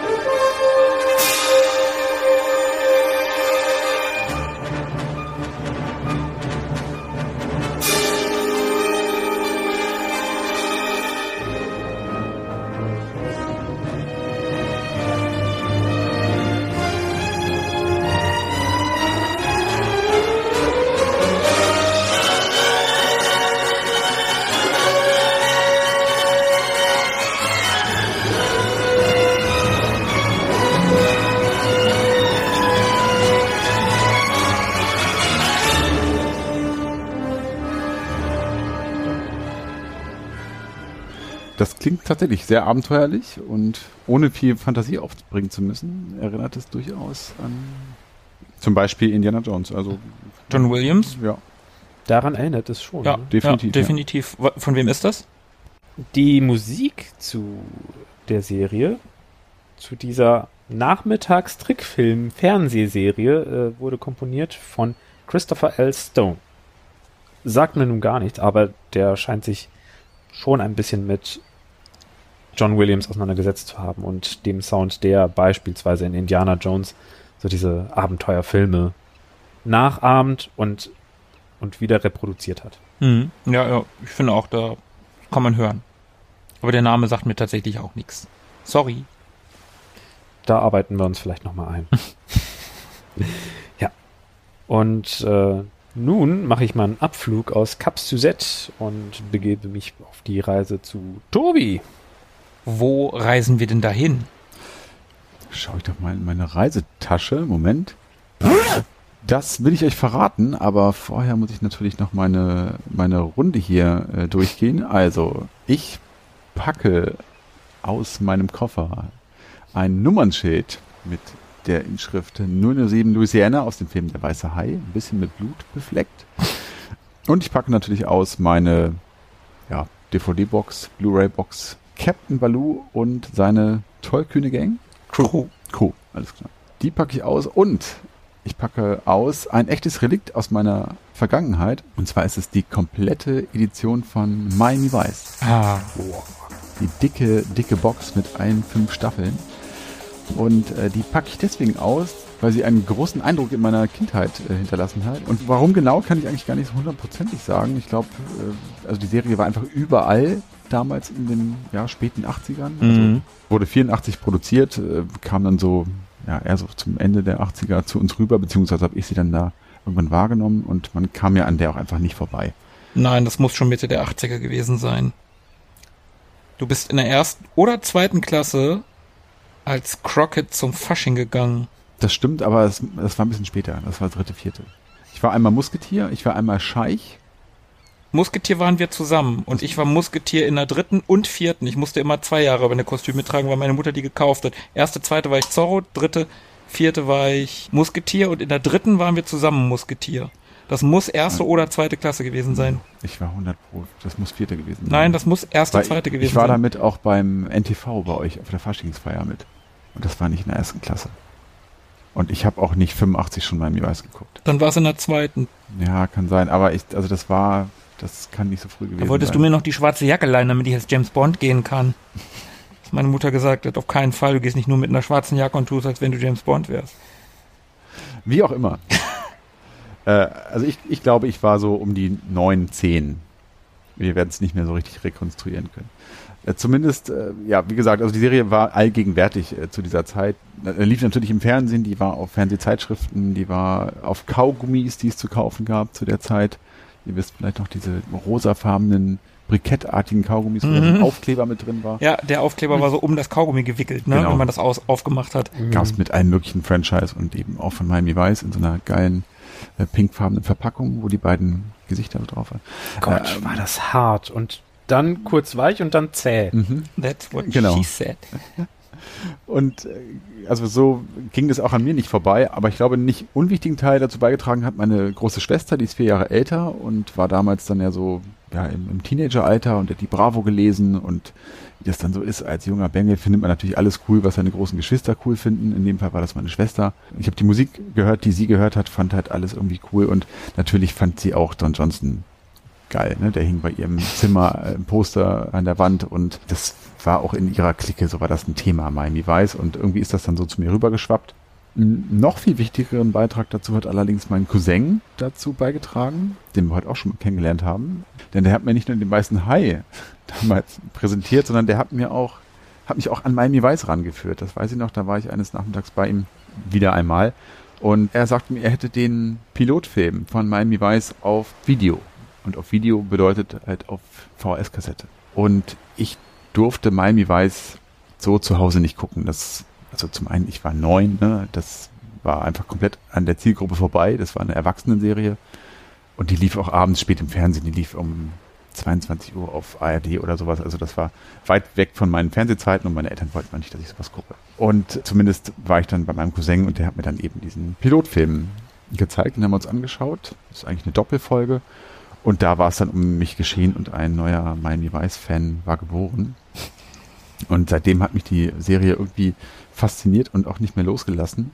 Und ich hatte dann auch mal so ein paar Folgen gesehen. Irgendwie hat sich das dann mal ergeben, wenn die Eltern nicht da waren oder man irgendwo mal woanders gewesen ist. Also ich kannte schon so ein paar Folgen, hatte aber eigentlich nicht so den richtigen Plan, worum es da eigentlich geht und was es so für Charaktere gibt und so weiter. Und jetzt kommt noch ein dritter Faktor ins Spiel. Das war mein sehr guter Freund Carsten damals. Der war nur zwei Jahre älter als ich. Der durfte die Serie schon schauen, mit seinen Eltern damals. Und da war ich natürlich sehr, sehr neidisch. Und wir beide waren nun also große Miami Vice Fans. Und das ging so weit, dass wir dann auch angefangen haben, das zu spielen und äh, sind dann da mit Waffen draußen rumgelaufen und aber dieses Fantum ging so weit, wir haben eben nicht nur das draußen gespielt, wir haben uns richtig eine Detektei angelegt. Wir haben Akten geführt, wir haben Berichte geschrieben auf der Schreibmaschine, wir haben äh, uns so ein richtiges Universum ausgedacht mit, mit Charakteren, mit Verbrecherorganisationen und, und Namen und äh, all solchen Dingen. Und ja, haben dann bei einem von uns zu Hause gesessen und eben diese Akten geführt. Und ich weiß noch, meine Mutter war damals im, im Kirchenvorstand ehrenamtlich äh, tätig. Und da gab es so eine Kirchenzeitung. Und da waren dann immer auf der letzten Seite so die Gesichter der, der Vorstandsmitglieder abgedruckt in Schwarz-Weiß. Und die haben wir dann immer dankend äh, angenommen und sie in unsere Akten mit reingenommen und sie als ja, äh, Verbrecher äh, dort gehandelt. Das war immer sehr lustig, wenn dann meine Mutter das mal gesehen hat, dass dann ihre äh, gute Freundin, ich glaube Emmy Schulz hieß sie, wenn sie die, dann, die liebe Emmy dann irgendwie, irgendwie in einem ganz anderen Zusammenhang auf unserer Verbrecherkartei gefunden hat. Äh, das war, glaube ich, ein äh, sehr, mer- sehr merkwürdiger Moment für meine Mutter. Was hat sie denn verbrochen? Oh, das war, also, ich glaube, wir haben, wir haben alles behandelt, von Mord über Giftanschläge und all solche Dinge. Also da habe ich, da speiste sich die Fantasie dann auch aus, aus anderen Universen, aus TKKG und drei Hm. Fragezeichen. Also da floss alles rein. Und dabei fällt mir ein, es gab früher in Fernsehzeitschriften immer so Anzeigen von Dingen, die man kaufen sollte. Es gab ja nichts anderes damals. Das ging von Erotikartikeln bis hin zu ähm, Luftpistolen und solchen Sachen. Und es gab zumindest immer regelmäßig in jeder Fernsehzeitung so äh, ja, Angebote für Waffen, also Gaspistolen, Luftpistolen, solche Sachen, die Mhm. man bestellen konnte bei irgendwelchen Jagdausrüstern. Und da war dann eben eine Abbildung dieser Waffe und die haben wir dann auch immer ausgeschnitten und mit in diese Berichte reingeklebt als Tatwaffe und so. Geil. Das war sehr, sehr cool. Also mein Freund Carsten und ich äh, waren da voll drin dann irgendwann. Grüße gehen raus. Genau, Grüße gehen raus. Carsten, wenn du das hier hörst, hast du die Akten noch? Also es könnte sein, dass die noch irgendwo existieren, diese Akten. Also ich schmeiß was ja nicht weg. Also theoretisch könnten die noch irgendwo existieren. Ja, war eine schöne Zeit, auch wenn ich immer Tabs sein musste und er Crockett, aber so war das. Er war zwei Jahre älter und hatte da irgendwie das Recht des, er konnte es einfach so durchsetzen und mit mir machen. Naja gut, dafür durftest du an Fasching, an welchem auch immer, endlich, endlich Crockett sein und Dennis, Grüße gehen auch raus, musste Tubbs sein, mit Blackfacing. Genau, also da. Ähm, undenkbar heute. Undenkbar. Aber gut, das war die Zeit und ja, Carsten war nicht dabei, von daher konnte ich da einfach mal in seine Rolle schlüpfen. Aber jetzt habe ich ja schon so zwei Namen verraten gerade, äh, Crockett und Tubbs. Und ähm, vielleicht ist das der richtige Zeitpunkt, um mal kurz so ein bisschen einzusteigen. Und eins vorweg, die Serie gilt als eine der prägendsten oder sagen wir mal stilprägendsten und populärsten Serien der 80er Jahre. Warum stilprägend, da komme ich gleich nochmal dazu. Aber es geht im Wesentlichen um die beiden Cops, James Sonny Crockett und Ricardo Tubbs, die sich in der ersten Folge auch erst kennenlernen. Also Tubbs kommt eigentlich ursprünglich aus New York und äh, wird durch einen Fall in Miami mehr oder weniger angeschwemmt. Also in New York wird sein Bruder durch einen Drogenhändler, durch einen Drogenboss äh, umgebracht und äh, der Spur folgt er dann nach Miami und dort trifft er dann eben auch auf Sonny Crockett. Sonny Crockett ist ein, und da werden auch schon so ein bisschen die Unterschiede der beiden deutlich. Die sind charakterlich so ein bisschen, ja, nicht ganz Murto und, und Riggs, aber ja, schon so ein bisschen aus anderem Holz geschnitzt und während Tubbs auch eher so der, eher so der Anzugträger ist, sag ich mal, ist Sonny Crockett halt so der, der coole, und jetzt sind wir wieder bei der vierten Juli-Folge, dieser, dieser Typ vom, vom Cowboy so ein bisschen. Ne? Also der ist unrasiert und ist lässig gekleidet und raucht und ehemaliger Footballspieler und also ist einfach ein sehr, sehr, sehr cooler Typ und äh, die lernen sich dort kennen und zufällig überschneiden sich auch die Fälle. Also der Typ, der von Tubbs gesucht wird, hinter dem ist dann zufällig auch Crockett her und die beiden äh, machen sich dann im Prinzip gemeinsam äh, auf die Suche oder stürzen sich gemeinsam auf diesen Fall. Und die beiden arbeiten dann letztendlich beim Miami Vice Police Squad. Das ist die Einheit, in der sie da unterwegs sind. Und Vice ließe sich so im Deutschen am ehesten mit, mit Laster oder Sitte übersetzen. Also es ist im Prinzip die Sittenpolizei, mhm. wie man sie in Deutschland nennen würde. Also in Amerika die äh, Abteilung, die sich halt mit Sexualdelikten beschäftigt und solchen Dingen, Prostitution, Rotlichtmilieu, all sowas. Menschenhandel. In der Serie wird das ein bisschen ausgedehnt, denn im Wesentlichen haben die beiden es mit Drogenhandel zu tun, mit Kolumbianern meistens, irgendwelchen Südamerikanern, kolumbianischer Schnee und so weiter. Also die sind schon immer irgendwie im Rotlichtmilieu unterwegs, aber äh, es geht eigentlich hauptsächlich um Drogen und Waffenhandel und solche Dinge. Und sie sind da undercover unterwegs und spielen da im Prinzip die ganze Serie über ihre, ihre Rollen. Also äh, Sunny Crockett ist Sunny Burnett, so ist sein alter Ego und Ricardo Tubbs ist Ricardo Cooper und das sind zwei Drogenhändler, die auffälligen Lifestyle pflegen, also eigentlich total bescheuert für, für, für Menschen, die da undercover arbeiten aber die sind halt im, im sehr, sehr teuren Ferraris unterwegs, also sehr auffälligen Autos und ja. leben mit einem Alligator auf einem Boot. Richtig, Crockett lebt natürlich nicht im normalen Haus wie der andere, sondern auf seinem Boot in, in so einer Marina und hält sich da tatsächlich ein Alligator auf dem Boot. Das Elvis? Genau, er ist Elvis und Elvis ist das ehemalige Maskottchen seiner, äh, seines Footballvereins, für den er früher gespielt hat, sehr erfolgreich. Und das ist so ein bisschen sein Markenzeichen. Und ja, so im Laufe der Serie werden die beiden immer mehr beleuchtet. Also das geht immer ein bisschen tiefer und es stellen sich dann auch so menschliche Abgründe heraus und private Probleme, die die beiden natürlich haben. Es gibt immer wieder Handlungsstränge in den Folgen, wo, wo es wirklich um die Personen gibt, wo sie vielleicht auch Menschen aus ihrer Vergangenheit wieder treffen und da alte Probleme wieder aufgewühlt werden. Aber auch äh, die Beziehung zwischen den beiden steht oft im Vordergrund. Und ja, so plätschert das halt dahin. Also es gibt insgesamt fünf Staffeln mit 111 Folgen. Und im Prinzip ist das auch schon so im Großen und Ganzen die Handlung. Also es geht halt um Verbrechen, die dort in und um Miami herum irgendwie aufgeklärt werden müssen, die meistens irgendwie mit Drogen zu tun haben. Und es geht um die Beziehung unter den beiden und ähm, aber auch Beziehung zwischen den beiden und dem Rest des Teams. Also die sind dort natürlich nicht alleine, sondern die Einheit, in der sie da sind, beziehungsweise die Charaktere sind auch so eine Konstante in der Serie. Also die gibt es wirklich von der ersten bis zur fünften Staffel. Also da gibt es so ein paar immer wiederkehrende Charaktere, die unterschiedliche Rollen bekleiden. Ich glaube, der eine oder andere scheidet mal aus aus, stirbt den Serientod. Aber im Prinzip bleibt dieses Team bis zum Ende der fünften Staffel auch so bestehen. Und das ist eigentlich auch eine ganz schöne Sache, weil also Crockett findet dann in einer Kollegin tatsächlich auch so eine, so eine Affäre und dann gibt es da auch so ein paar humorvolle Momente. Also es gibt so zwei Ermittler im Team, den Sito und den Switek, die so für ja, Abhörgeschichten zuständig sind, die dann immer in ihrem Van sitzen und als Kammerjäger getarnt sind für humorvolle Momente in der Serie. Also es ist nicht bierernst. Also die Serie nimmt sich schon ernst und die ist auch nicht zimperlich, aber es gibt durchaus immer mal wieder ja so humorvolle Momente, die das Ganze so ein bisschen auffängt und, und absoftet und das macht es auch sehr, sehr sympathisch. Und das eigentlich Prägende an dieser Serie ist, wie gesagt, nicht die Handlung, die ist relativ generisch zu jeder anderen Polizeiserie so aus dieser Zeit. Was sie wirklich zu was Besonderem macht, ist der Stil und der hat sie eben auch zu einer der, wie gesagt, populärsten Serien der 80er äh, gemacht. Und die Serie ist eigentlich die 80er Jahre. Also jedes Klischee, das man so mit den 80ern verbindet, wurde quasi von Miami Vice erfunden.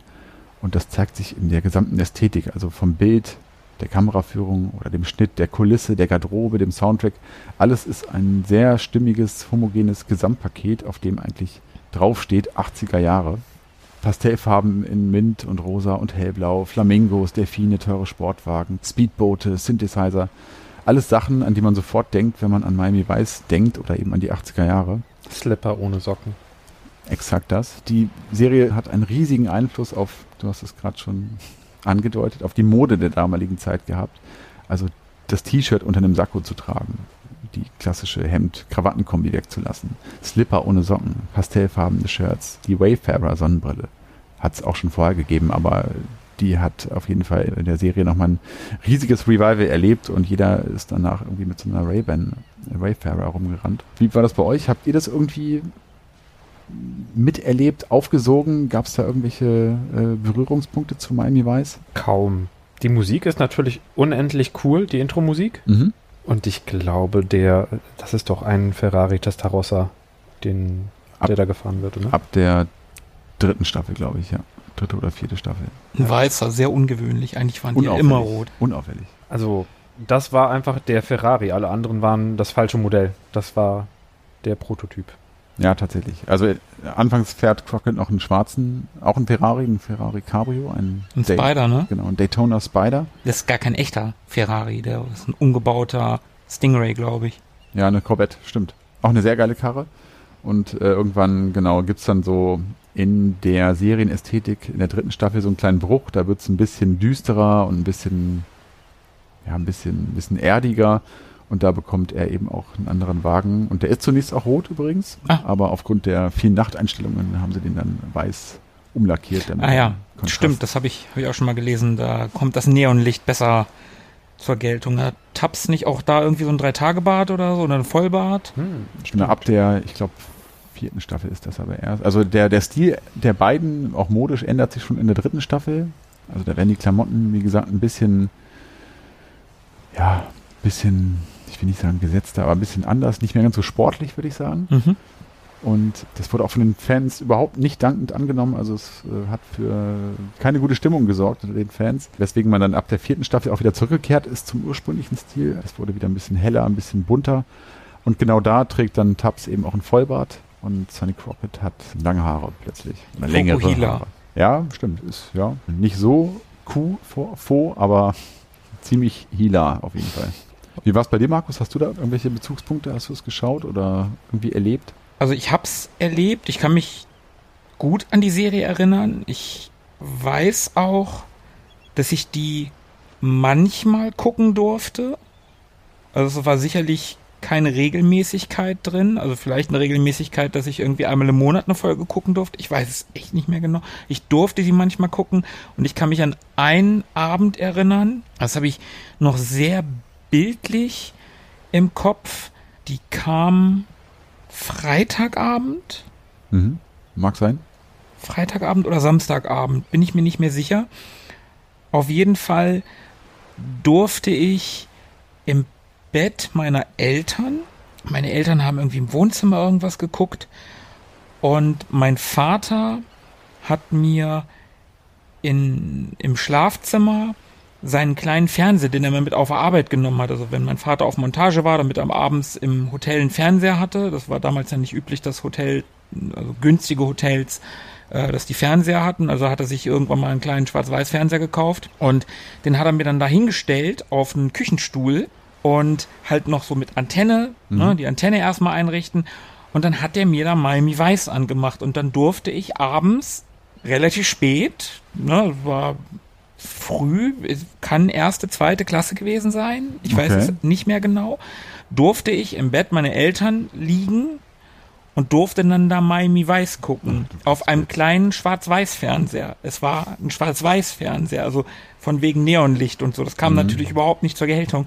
Aber das war schon unglaublich cool, Miami Vice zu gucken, sowas Erwachsenes. Definitiv. Und dann abends so, so spät um, du sagtest zehn, vielleicht war es auch neun, ich weiß es echt überhaupt nicht mehr. Kann aber auch zehn gewesen sein, dass ich das ausnahmsweise nochmal gucken durfte. Und das war schon was sehr Besonderes und ich fand das auch cool, aber dadurch, dass ich halt keinen größeren Cousin hatte, der mir das und auch keine größere Schwester, habe ich das nicht so aufgesogen. Ich habe es halt mal geguckt.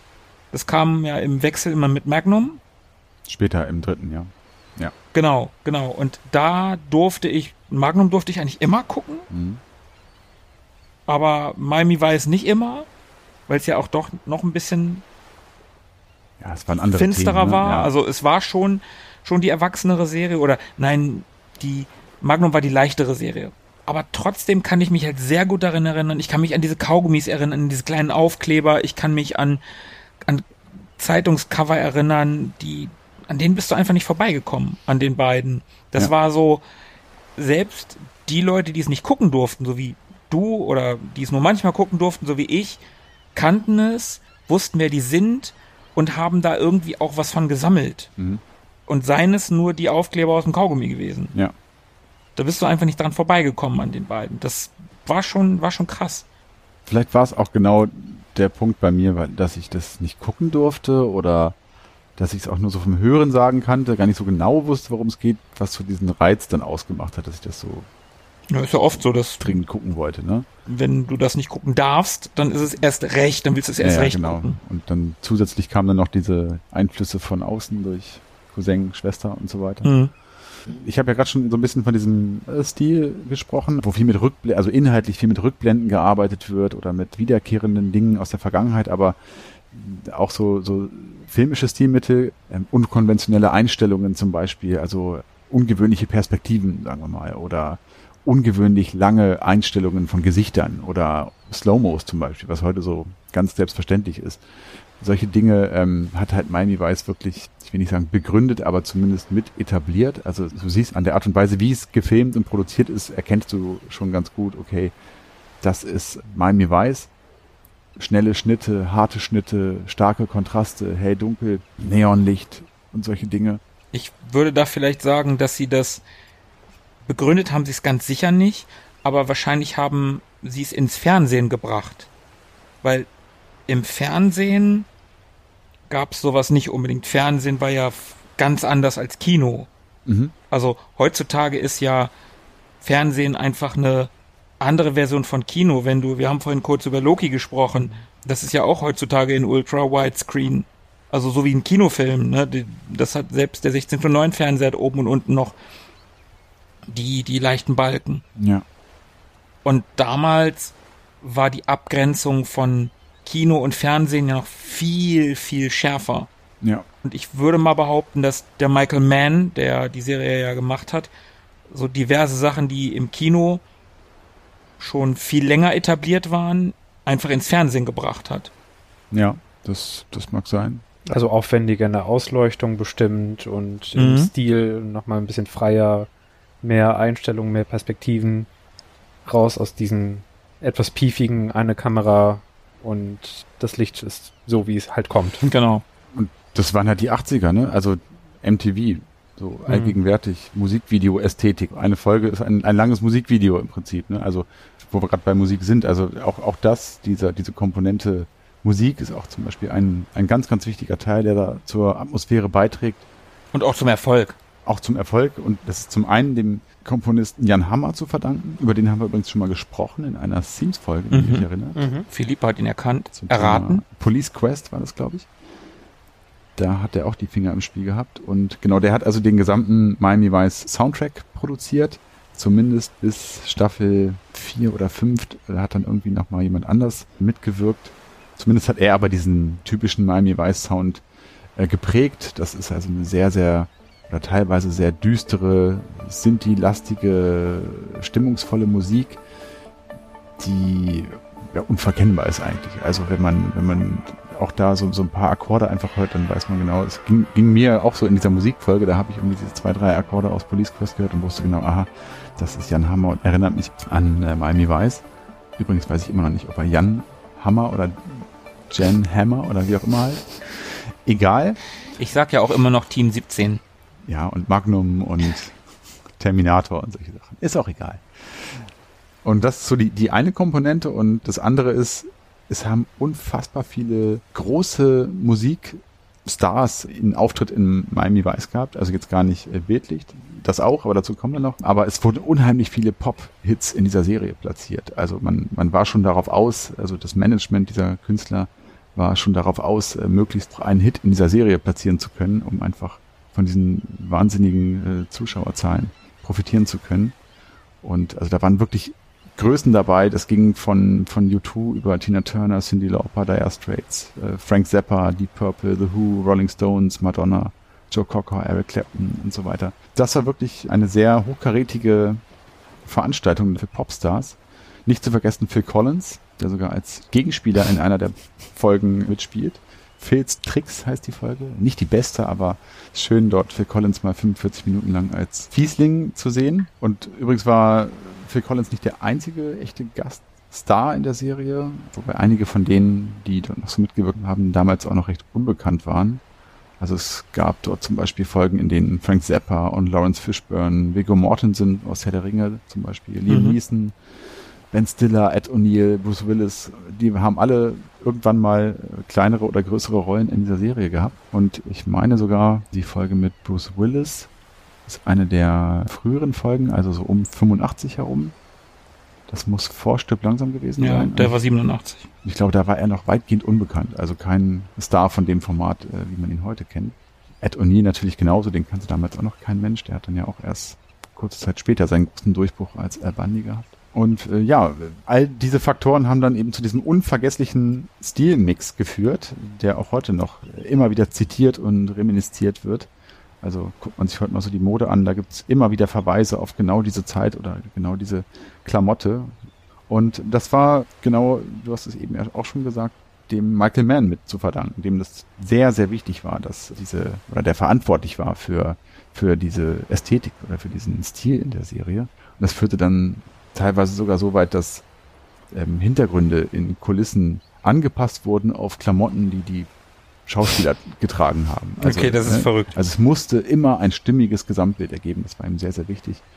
Und das konnte er zum Glück auch durchsetzen und das sieht man ja auch. Krass. Also damals mit den damaligen technischen Mitteln, die es gab, zum Beispiel im Original war das wahrscheinlich in NTSC, was so als Fernsehsignal eine schlechtere Qualität hat, eine schlechtere Farbqualität hat als PAL. Und trotzdem war es so dermaßen drauf abgestimmt und äh, optimiert. Mit, mit allem, was man hatte, hat man versucht, das Maximum rauszuholen und war dann stilprägend. Ja, und auch hier war, fällt mir gerade ein, das Thema Art Deco auch nicht ganz unwichtig, denn ein Großteil der Serie spielt ja tatsächlich in diesem Art Deco Viertel oder Bezirk auf dem Ocean Drive in Miami. Und äh, das sorgt dann auch noch mal so ein bisschen, also das ist ja dann ständig im Hintergrund zu sehen, diese äh, Architektur. Und das sorgt auch noch mal für so einen ganz einprägenden Stil, der das Ganze noch mal so ein bisschen, also ein bisschen exzentrisch sogar wirken lässt, weil das ja alles Dinge sind, die eigentlich schon relativ alt sind, die da stehen. Also so aus den ja, 30ern oder was ist das? Jahrhundertwende bis 20er, 30er, ja. Irgendwie sowas, ja. Und das dann so im Kontrast zu der Neon-Ästhetik, das macht schon ein sehr, sehr äh, ja, eigenständiges Bild. Wie gut kennst du die Serie? Wie, wie oft hast du die schon durchgeguckt? Ich habe die ersten zwei bis drei Staffeln auf jeden Fall sehr oft gesehen. Ich kann nicht sagen, wie oft, aber mehrmals durchgesehen. Wobei ich sagen muss, dass die ersten beiden Staffeln auch auf jeden Fall die besten Staffeln sind, für mich zumindest. Die dritte ist ehrlich, also habe ich ja vorhin schon kurz angedeutet, ist zu Recht auch die etwas schwächere Staffel, mhm. wenn man das klassische Miami Vice Erlebnis haben will. Und ja, irgendwann wiederholt sich das natürlich auch so ein bisschen und überholt sich. Und ich glaube, ich habe alle Folgen irgendwann schon mal gesehen. Und ich muss gestehen, dass ich es mir bis heute aufgehoben habe, die letzte Folge zu schauen. Die habe ich immer noch nicht gesehen. Also die letzte Folge der fünften Staffel. Du weißt also gar nicht, ob es ein richtiges Ende gibt oder ob die Serie einfach offen endet. Ich weiß schon, wie sie endet, Okay. aber ich habe es noch nicht gesehen. Okay. Ich werde aber auch nicht, nicht spoilern an der Stelle. Vielleicht konnte ich ja jemanden überzeugen, da mal reinzuschauen. Okay, aber der, der eigentliche Grund, warum ich frage, Mhm. wie gut du die Serie kennst, wenn man heutzutage amerikanisches Fernsehen guckt und wenn es dann um Florida geht, Ja. Felix lacht schon, weil er genau weiß, was ich meine. Und es ist nicht nur bei Brooklyn 99. Es ist auch bei allen Late-Night-Moderatoren so, dass sie, Genau. wenn, wenn sie einen Go-To-Witz brauchen, Florida gilt so als Arsch der USA. Okay, als Rentner-State dachte ich immer. Ja, n- das Auch auch, aber auch als so richtiger Scheißstaat. So als der Hauptcharakter aus Brooklyn 99 sagt in einer Folge, als sie im Zeugenschutzprogramm sind und äh, in, in Florida leben müssen, sagt er, dass er sich an einer kalten Pizza die Zunge verbrannt hat. So scheiße ist Florida. Wie kommt das? Was ist da der Hintergrund? Das frage ich dich, also beziehungsweise ich frage dich, ob das da auch schon der Fall ist. Ach so, ich nee. weiß nicht, warum, was die Amerikaner gegen Florida haben. Also, also ein Teil ist, denke ich mal, Spring Break und diese Saufkultur, die da wohl vorherrscht. Und ja, auch dieses extrem republikanische. Und dabei exzentrische. Also nicht konservativ republikanisch, sondern f- maximale Freiheit republikanisch. Ja. Also das spielt in der Serie überhaupt, also gar keine Rolle. Also Politik spielt überhaupt keine Rolle. Nö, muss, muss ja nicht auch, Politik oder, sein. Oder, oder auch kein, kein, kein Bezug zu aktuellen Themen oder irgendwie sowas, die so vielleicht Rückschlüsse auf, auf sowas zulassen könnten. Aber auch, nee, also gar nicht. Also das spielt halt in Florida, glaube ich, weil es, weil es einfach diese, diese Nähe zum, zum lateinamerikanischen Kontinent Mhm. hat. Also diese, diese Drogenachse. Also Mhm, mhm. Miami war halt in der Zeit einfach der große Umschlagsort für, für Drogen, die aus Mittel- und Südamerika gekommen sind. Und nee, also, dass es irgendwie ein unpopulärer Staat gewesen wäre zu der Zeit, lässt sich da nicht raussehen. Nee. Okay, okay. Mhm. Eine aktuelle Nachrichtenmeldung, die man parodistisch hören könnte in einer Late-Night-Show, wäre aktuell beispielsweise sowas wie onanierender Floridamann kämpft gegen Alligator auf Crystal Meth. Das wäre so etwas, was Florida unter anderem repräsentieren könnte. So die absolute Verrücktheit, die absolute Hingabe zu absoluten totalem Hedonismus auf möglichst seltsame Art und Weise und mit relativ wenig Kultur oder so. Und ich glaube, Miami Vice klingt eher nach dem Gegenteil von Abwesenheit von Kultur. Also das ist ja total durchgestylt. Ja, Das ist- Und totale Popkultur. Ja, ja, totaler Stil. Also da muss ich irgendwas zwischen 1989, also bis dahin lief die Serie, bis heute muss irgendwas passiert sein in Florida, was irgendwie den, den Ruf da so hart geschädigt hat. Drogen.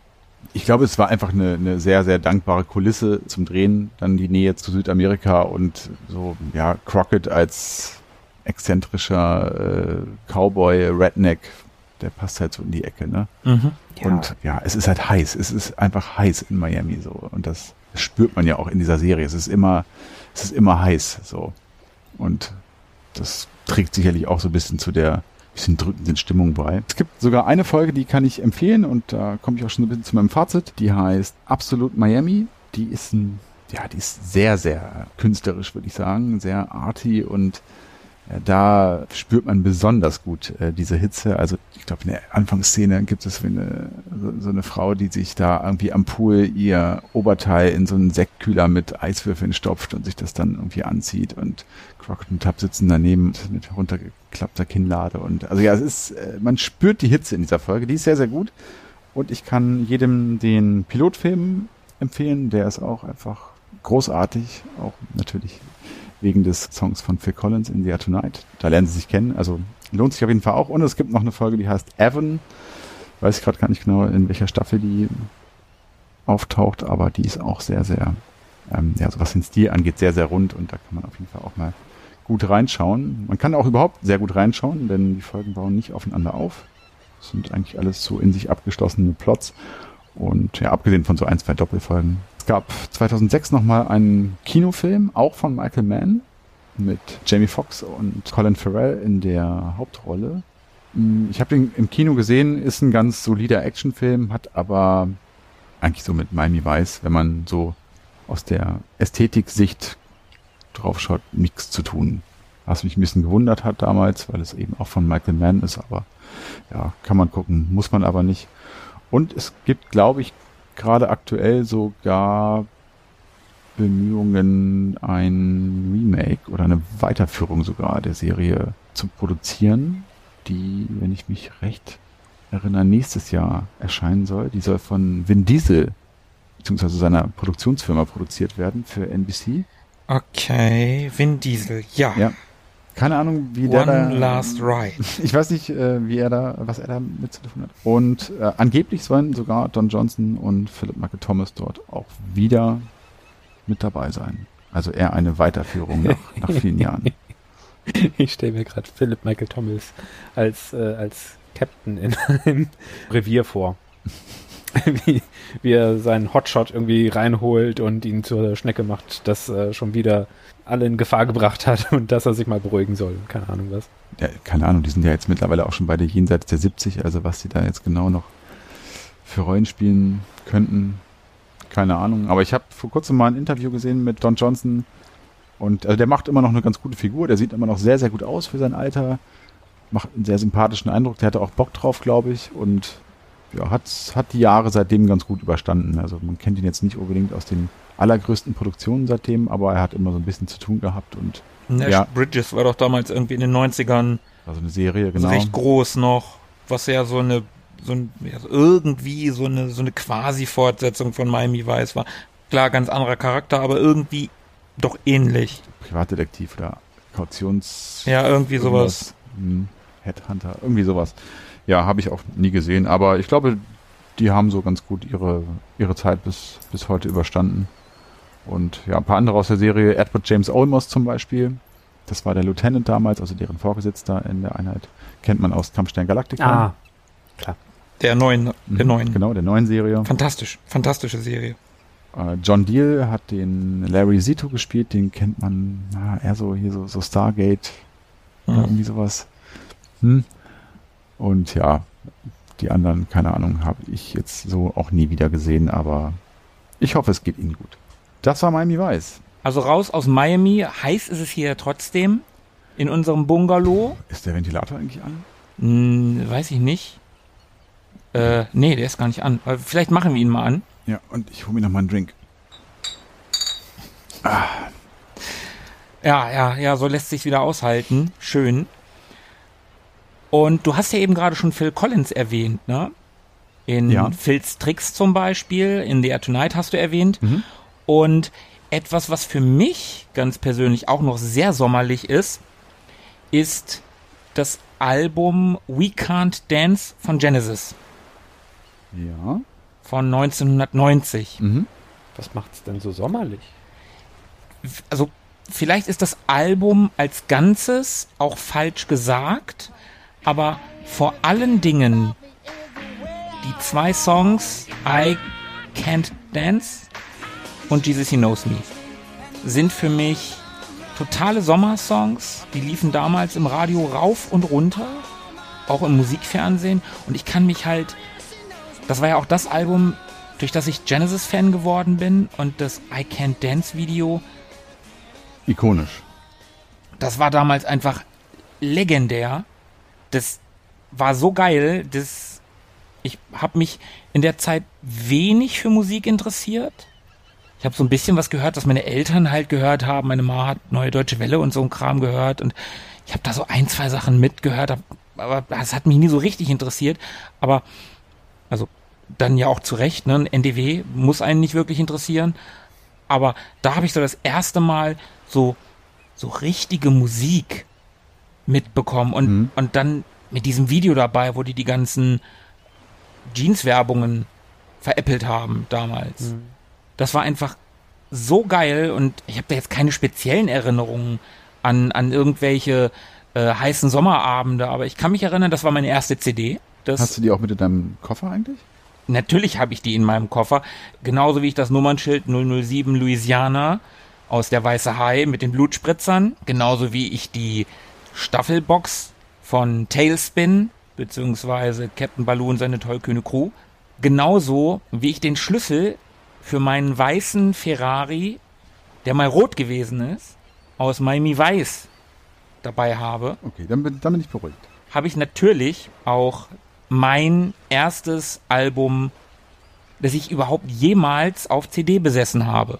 Das ist gut, weil ich habe hier vorhin in unserem Apartment so einen CD-Player gesehen. Vielleicht legst du es mal kurz ein. Ja, das machen wir auf jeden Fall. Mhm, mhm, mhm, mhm. Ah, schön, schön. Ah, da, werden, da werden Erinnerungen wach. Das, Ja. das, dies- dieses Video, ne? Dieses Video. Ach ja. Dieses Video, ne? Dieses Video. Ja, das ist schon, ist schon großartig. Ich habe das damals gar nicht so richtig gecheckt, dass das wirklich alles Jeans-Werbungen sind. Aber ich fand es trotzdem witzig. Ist ja auch irgendwie sehr humorvoll äh, geschauspielert. Und ich bin da äh, bei dir auf jeden Fall, denn deine Begeisterung für Genesis ist, glaube ich, genau zu der Zeit auch so ein bisschen auf mich übergeschwappt. Und wann ist das gewesen? 93, 92? 91? We Can't 92? Dance kam 90. Ich weiß nicht, ob ich es 90 gekriegt habe oder 91. Ich weiß noch, dass meine Eltern sich bei Hot auf der Farnwalder damals äh, zwei Anlagen gekauft haben. Eine große fürs Wohnzimmer und eine kleine für die Küche, Ja, weil meine Mutter in der Küche so eine Kompaktanlage haben wollte. ja. Und da durfte sich jeder eine CD mit zu aussuchen. Ich habe We Can't Dance von Genesis Ah, cool. genommen. Geschmackssicher. Ja, ich, ich kann mein erstes Album kann ich immer noch, ohne dass es mir peinlich sein muss, nennen. Ja, cool. Es gibt Leute, die das nicht können. Aber zumindest in dieser Zeit dann, also ich glaube ein bisschen später, wir haben es ja, glaube ich, dann zu der Zeit. Egal. Und ich glaube zu der Zeit, ein bisschen später irgendwie, ähm, ist das zumindest irgendwie mal so, ich, auf jeden Fall durch dich äh, auf mich übergeschwappt und dann kam ja auch so der, der, der berühmte Sommer 94 und 95, wo wir dann viel abgehangen haben zusammen, im Mhm. Garten gewesen sind Mhm. und so weiter bei euch.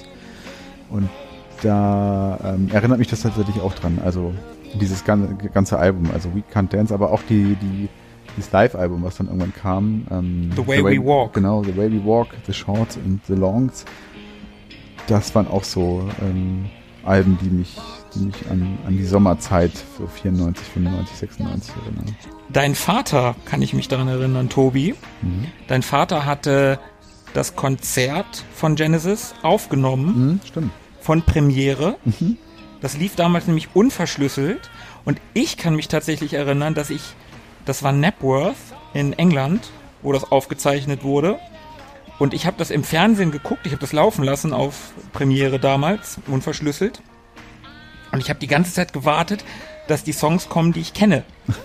Waren halt nur, ich, weiß ich nicht, also I Can't Dance, Jesus Knows Me und No Son of Mine vielleicht. Den ganzen Rest kannte ich nicht. War also relativ langweilig für mich, zu dem Zeitpunkt noch. Aber ich habe das damals live im Fernsehen gesehen. Das haben die halt übertragen. Und dein Vater hatte dieses Tape. Und ich weiß noch, dass dein Vater das immer nicht verleihen wollte. Ja, der, wollte, der hat nicht so gerne Sachen verliehen. Daran kann ich mich noch sehr gut erinnern. Irgendwann hat er es dann doch mal gemacht. Ja. Und dann konnte ich es mir mal wieder angucken. Und das war, das war schon, schon sehr, sehr cool. Also war, war schon eine schöne Zeit. Ja. Aber weil du gerade Tape gesagt hast und bevor ich jetzt Philippe auch nochmal frage, was er denn so für äh, Sommerhits oder Erinnerungen an Sommerhits hat, äh, muss ich ganz kurz äh, auf eine Sache in eigener Sache hinweisen. Denn du wirst dich daran erinnern, in besagtem Sommer 96, was glaube ich, haben wir uns ein äh, Mixtape zusammengestellt. Oh ja, ja, ja. Also du sagen, meinst, du meinst die Garten-Sommerfetzer. äh, exakt, also ihr hattet ja damals diesen Garten und wir haben da hin und wieder übernachtet ähm, als Jugendliche mit noch ein paar anderen Jungs zusammen. Und wir haben uns für diesen Abend im Garten, also wir waren schon damals sehr, sehr kreativ und engagiert und haben uns da dieses Mixtape zusammengestellt. Also Mixtape ist ein bisschen übertrieben, wir haben einfach äh, Songs von CDs drauf aufgenommen. Ist doch ein Mixtape. Ja, genau gab- das also, ist doch ein Mixtape. Ja, es gab keine Übergänge oder sowas. ne? Also egal, war nicht zusammengemixt, es war zusammengestellt, eine Compilation, könnte Ja. man sagen. Und ähm, da waren auf jeden Fall auch der ein oder andere Genesis beziehungsweise Phil Collins Hit drauf. mhm. Und ähm, Alles, was so ein bisschen fetziger halt war. Die Garten-Sommerfetzer eben. genau.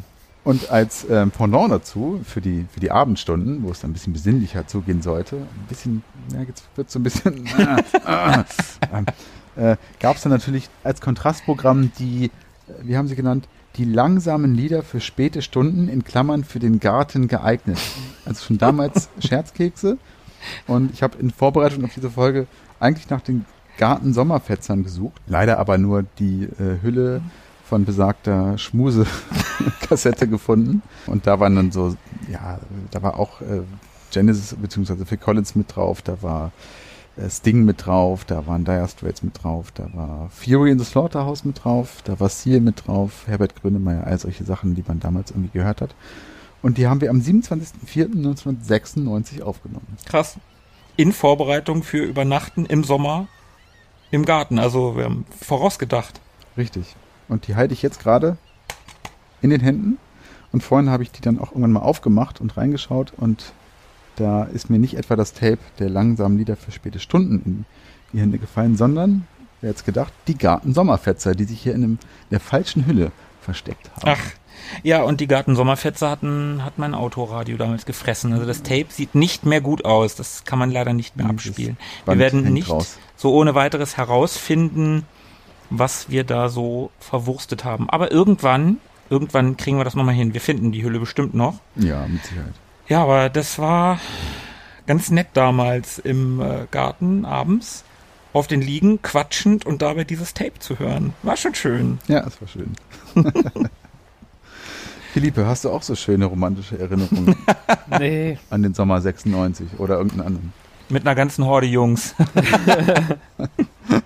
Schwierig, schwierig. Nee, da kam, also diese ganzen Sommerhits, die waren alle später und dann eben auch ganz schlimmer Plastik Mainstream. Also das, was man heutzutage so richtig fürchtet Aqua. oder verab, äh, verabscheut. Aqua ist schon mal ein ziemlich guter Repräsentant dieser Riege. Oh, okay. Also, ne, es darf nicht fehlen. Coco Jumbo von Mr. Ja. President. Oh, Das ist schon. Entschuldigung, da kommt mir mein Getränk wieder hoch. Oder Bailando von Oh, Luna. ganz schlimm, ganz, ganz schlimm. ach naja. Es, äh, ich kann gar nicht so viel kübeln, wie ich kübeln wollen würde. Äh, also nee, ich kann gar nicht so viel trinken, wie ich müsste, um das wieder schön oder gut zu finden. So ganz unironisch. Habe ich gerade wieder gesagt. Das muss ich nochmal kurz überdenken, ob ich das wirklich so stehen lassen möchte. Ach naja, aber manchmal ist es ja auch äh, die Erinnerungen, die eben verknüpft sind an solche Songs und manchmal sind die Songs halt vielleicht nicht die allergeilsten, aber wenn die Erinnerungen umso schöner sind, dann ist das auch völlig, Da ist völlig dran. legitim. Da ist definitiv was dran.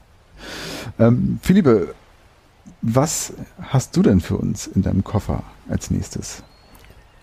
Also, nachdem wir schon ein Nummernschild 007 Louisiana aus dem Bauch eines weißen Hais herausgefischt haben und ähm, die DVD-Box Tailspin abgestaubt haben, den Autoschlüssel des weißen Ferraris, des roten Ferraris, des weißen Ferraris, ach man, kann man sich mal entscheiden, ähm, eingesteckt haben und die CD von Phil Collins, äh, also mit Phil Collins, Ein mahnendes äh, Kopfschütteln von Markus zu sehen eben.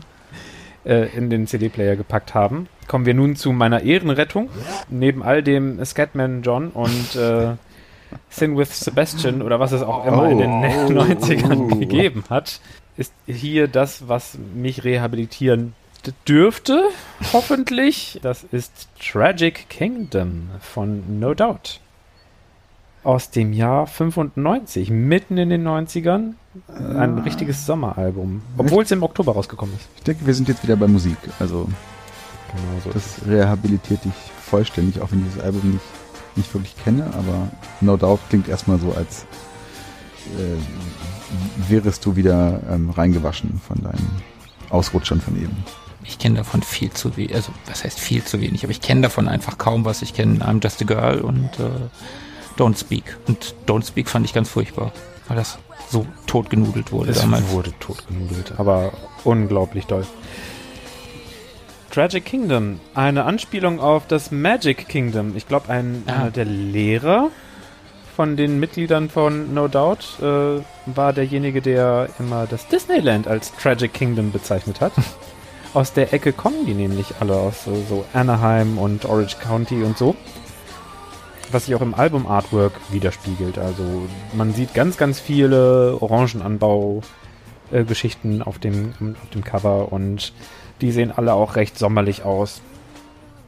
Und im Album geht es auch relativ, na, sagen wir mal, schon tropisch nein, nicht tropisch weiter, aber schon äh, so mit, mit aufgehitzteren, aufgeheizteren äh, Sounds. Nämlich neben dem ganzen Punk und Post-Grunge, was sie da so mitbringen, was zu der Zeit edgy daherkam und vielleicht auch mal ein bisschen herausfordern konnte vom Sound her, gab es auch sehr viel Ska und Ska der dritten Welle und Rocksteady und äh, Reggae und die passenden Bläsersätze dazu und so weiter und so fort. Also da hat man schon ein paar schöne sommerliche oder ja, wärmere Anklänge.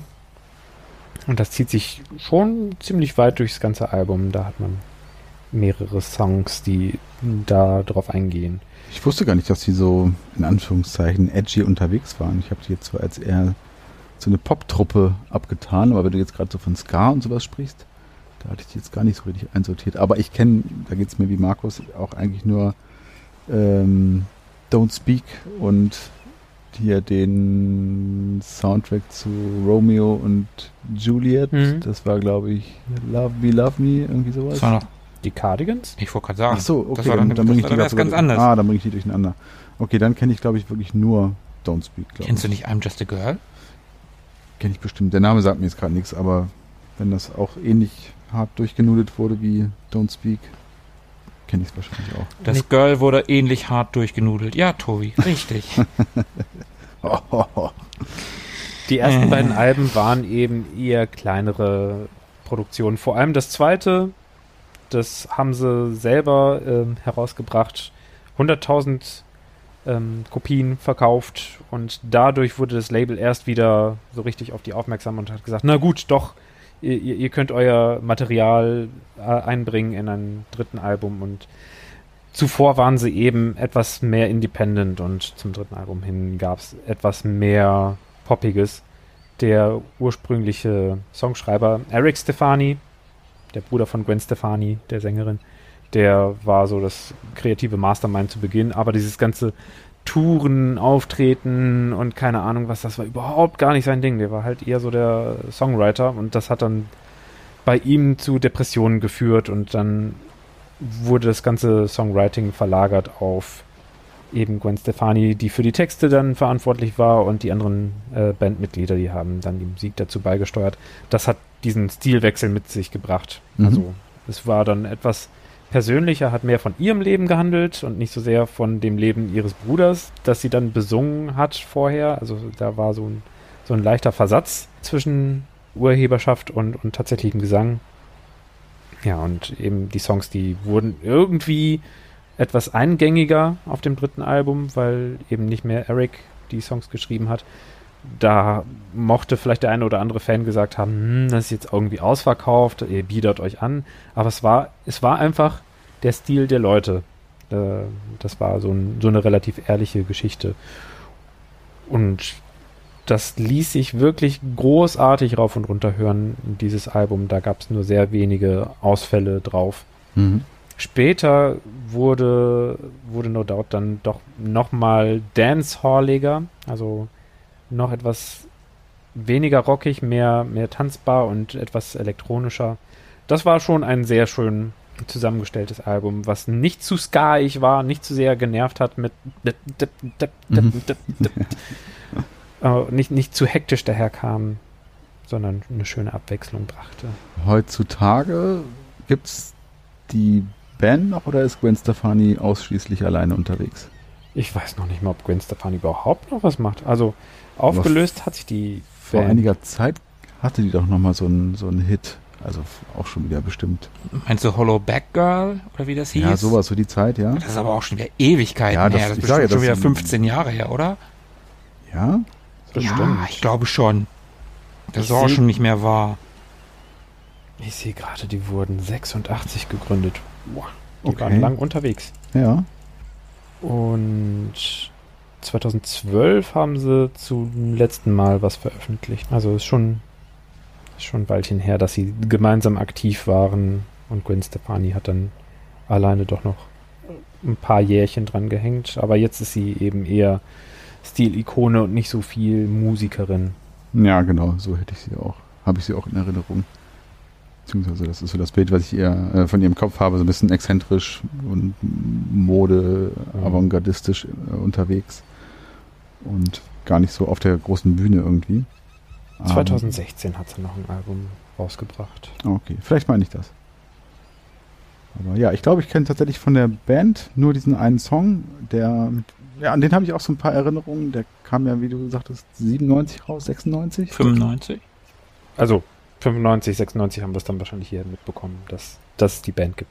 Genau. Also ich erinnere mich an unsere, unsere Studienfahrt nach Frankreich. Das war 1997 in die Provence. Da, da äh, hatten wir diesen Song irgendwie auf der Agenda im Autoradio auf der Fahrt. Und daran erinnert mich das tatsächlich. Also auch auf jeden Fall eine sommerliche Erinnerung. Genau. Hat auch bei mir irgendwie den ganzen Sommer mich durchbegleitet. Das war dann wahrscheinlich 96. Jo. Hast du denn auch noch etwas für den CD-Wechsler, Tobi? Nicht für den CD-Wechsler, aber ich habe gesehen, wir haben hier hinten am Bett auch einen Fernseher stehen und da steht auch ein DVD-Player und da würde ich mal was reinschmeißen. Vorher fasse ich aber nochmal zusammen. Wir haben dabei das Nummernschild, auf dem äh, 007 Louisiana steht, aus dem Weißen Hai. Wir haben die Staffelbox äh, von Balus äh, waghalsiger Crew oder wie sie heißt. Tollkühn. Tollkühn Crew äh, mit dabei. Wir haben natürlich den äh, Autoschlüssel zum weißen Ferrari mit im Gepäck. Wir haben das Album We Can't Dance von Genesis dabei und im CD-Player. Und wir haben natürlich das Album von No Doubt. Ich habe den Namen vergessen, wie das Album heißt. Nicht Magic Kingdom, sondern ja, Tragic, Kingdom. Genau. Das haben wir natürlich auch mit dabei. Und ich packe jetzt nochmal aus eine DVD-Box. Und zwar ist das die Staffel Nummer 5 der schrecklich netten Familie. Es geht um Al Bundy. Oh ja, da bin ich dabei. Pokai. Äh, ja, Vier Touchdowns in einem Spiel. richtig. Al Icky Bundy. so viel Zeit muss sein und das sollten wir nicht vergessen. Es geht äh, genauer gesagt um die Folge 21 dieser fünften Staffel und die somit 101. Folge der Serie insgesamt. Und zwar heißt sie Der millionste Besucher. Das Oder ist ganz großartig. im englischen Original You Better Shop Around. Und äh, also eins wirklich, also ich liebe diese Serie, das ist einfach eine der witzigsten, also neben noch vielleicht äh, Family Guy und in Teilen auch Modern Family, eine der witzigsten Serien, die ich je gesehen habe und die auch heute noch funktionieren. Also ich kann mir das heute immer noch genauso gut angucken. Und ich habe die Serie äh, geliebt und obwohl ich lange nicht alle Folgen gesehen habe, aber eine meiner ganz großen Lieblingsserien. Und äh, insbesondere diese Folge, die sehr sommerlich ist. Aber bevor ich da näher drauf eingehe, kann ich einmal ganz, ganz kurz einen Abriss zu dieser Serie als solches machen. Also wahrscheinlich wird es jeder kennen, aber für diese ein, zwei Leute, die es nicht kennen, ähm, fasse ich das gerne nochmal zusammen. Also es geht um die Familie Bundy, die in einem Vorort von Chicago lebt. Und die besteht im Wesentlichen aus Al Bundy, dem Familienoberhaupt, einem ehemaligen erfolgreichen Footballspieler, aber he- heute einem, einem notorischen Versager, könnte man sagen.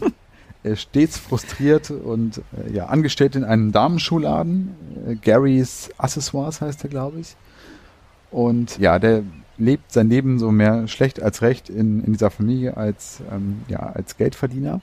An seiner Seite ist Peggy Bundy, seine Ehefrau, die kann man sich so ein bisschen, ja, so white trashig vorstellen, also ähm, sehr, sehr übertrieben, sehr äh, aufgetakelt, ähm, sehr oberflächlich, rührt keinen Finger, also ist, bezeichnet sich selber als Hausfrau, äh, macht aber nichts im Haushalt, kocht nicht. Na äh, doch, sie macht doch einen Salat. Stimmt, wo die Kippe reinfällt. Genau. Richtig. Leoprint-Leggings. Ja, genau. Üppige, äh, äh, körperbetonte Klamotten, rote Haare. Und ja, sie geht lieber shoppen mit dem Geld, was er nach Hause bringt. und raucht und lästert mit den Nachbarn oder so. Bonbons. Ist Bonbons, genau, sie, sie liebt Bonbons. Ja, dann hätten wir noch Kelly Bundy, die äh, Tochter. Die ist so ja im Teenie-Alter, 16 oder sowas, würde ich sagen. Ach, die heißt Kelly. Ich dachte, die heißt Dumpfbacke.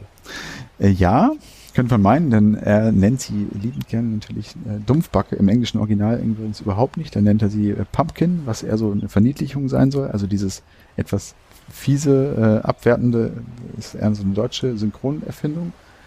Genau, also Kelly ist eben die Tochter und die ist sehr, sehr dumm. So das typische Blondchen und äh, ja, wird auch eben als solches dargestellt, oberflächlich, immer irgendwie nur an Jungs interessiert, äh, aufreizend gekleidet und dabei eben sehr, sehr blöd und einfältig. Und äh, als Kontrast dazu gibt es natürlich noch den Bruder, den Bud, Budrick Bundy. Der ist ein bisschen jünger, glaube ich, dafür aber umso schlauer. Der ist eigentlich nicht hässlich, hat aber äh, auf jeden Fall überhaupt keinen Erfolg bei Frauen, was Kelly ihm auch immer wieder aufs Brot schmiert und ihn damit aufzieht, dass er irgendwie mit, keine Ahnung, wie alt er sein soll, zwei Jahre jünger oder so, auf jeden Fall immer noch keine Erfahrung mit Frauen gesammelt hat. Und ja, der ähm, ist so ein bisschen schmierig, würde ich sagen. Ein schmieriger Charakter, der eigentlich stets auf der Suche ist, neue Maschen zu äh, ergründen, wie er denn doch endlich mal eine Frau abschleppen kann. Und das tut er liebend gerne in seiner Rolle als äh, Großmeister B.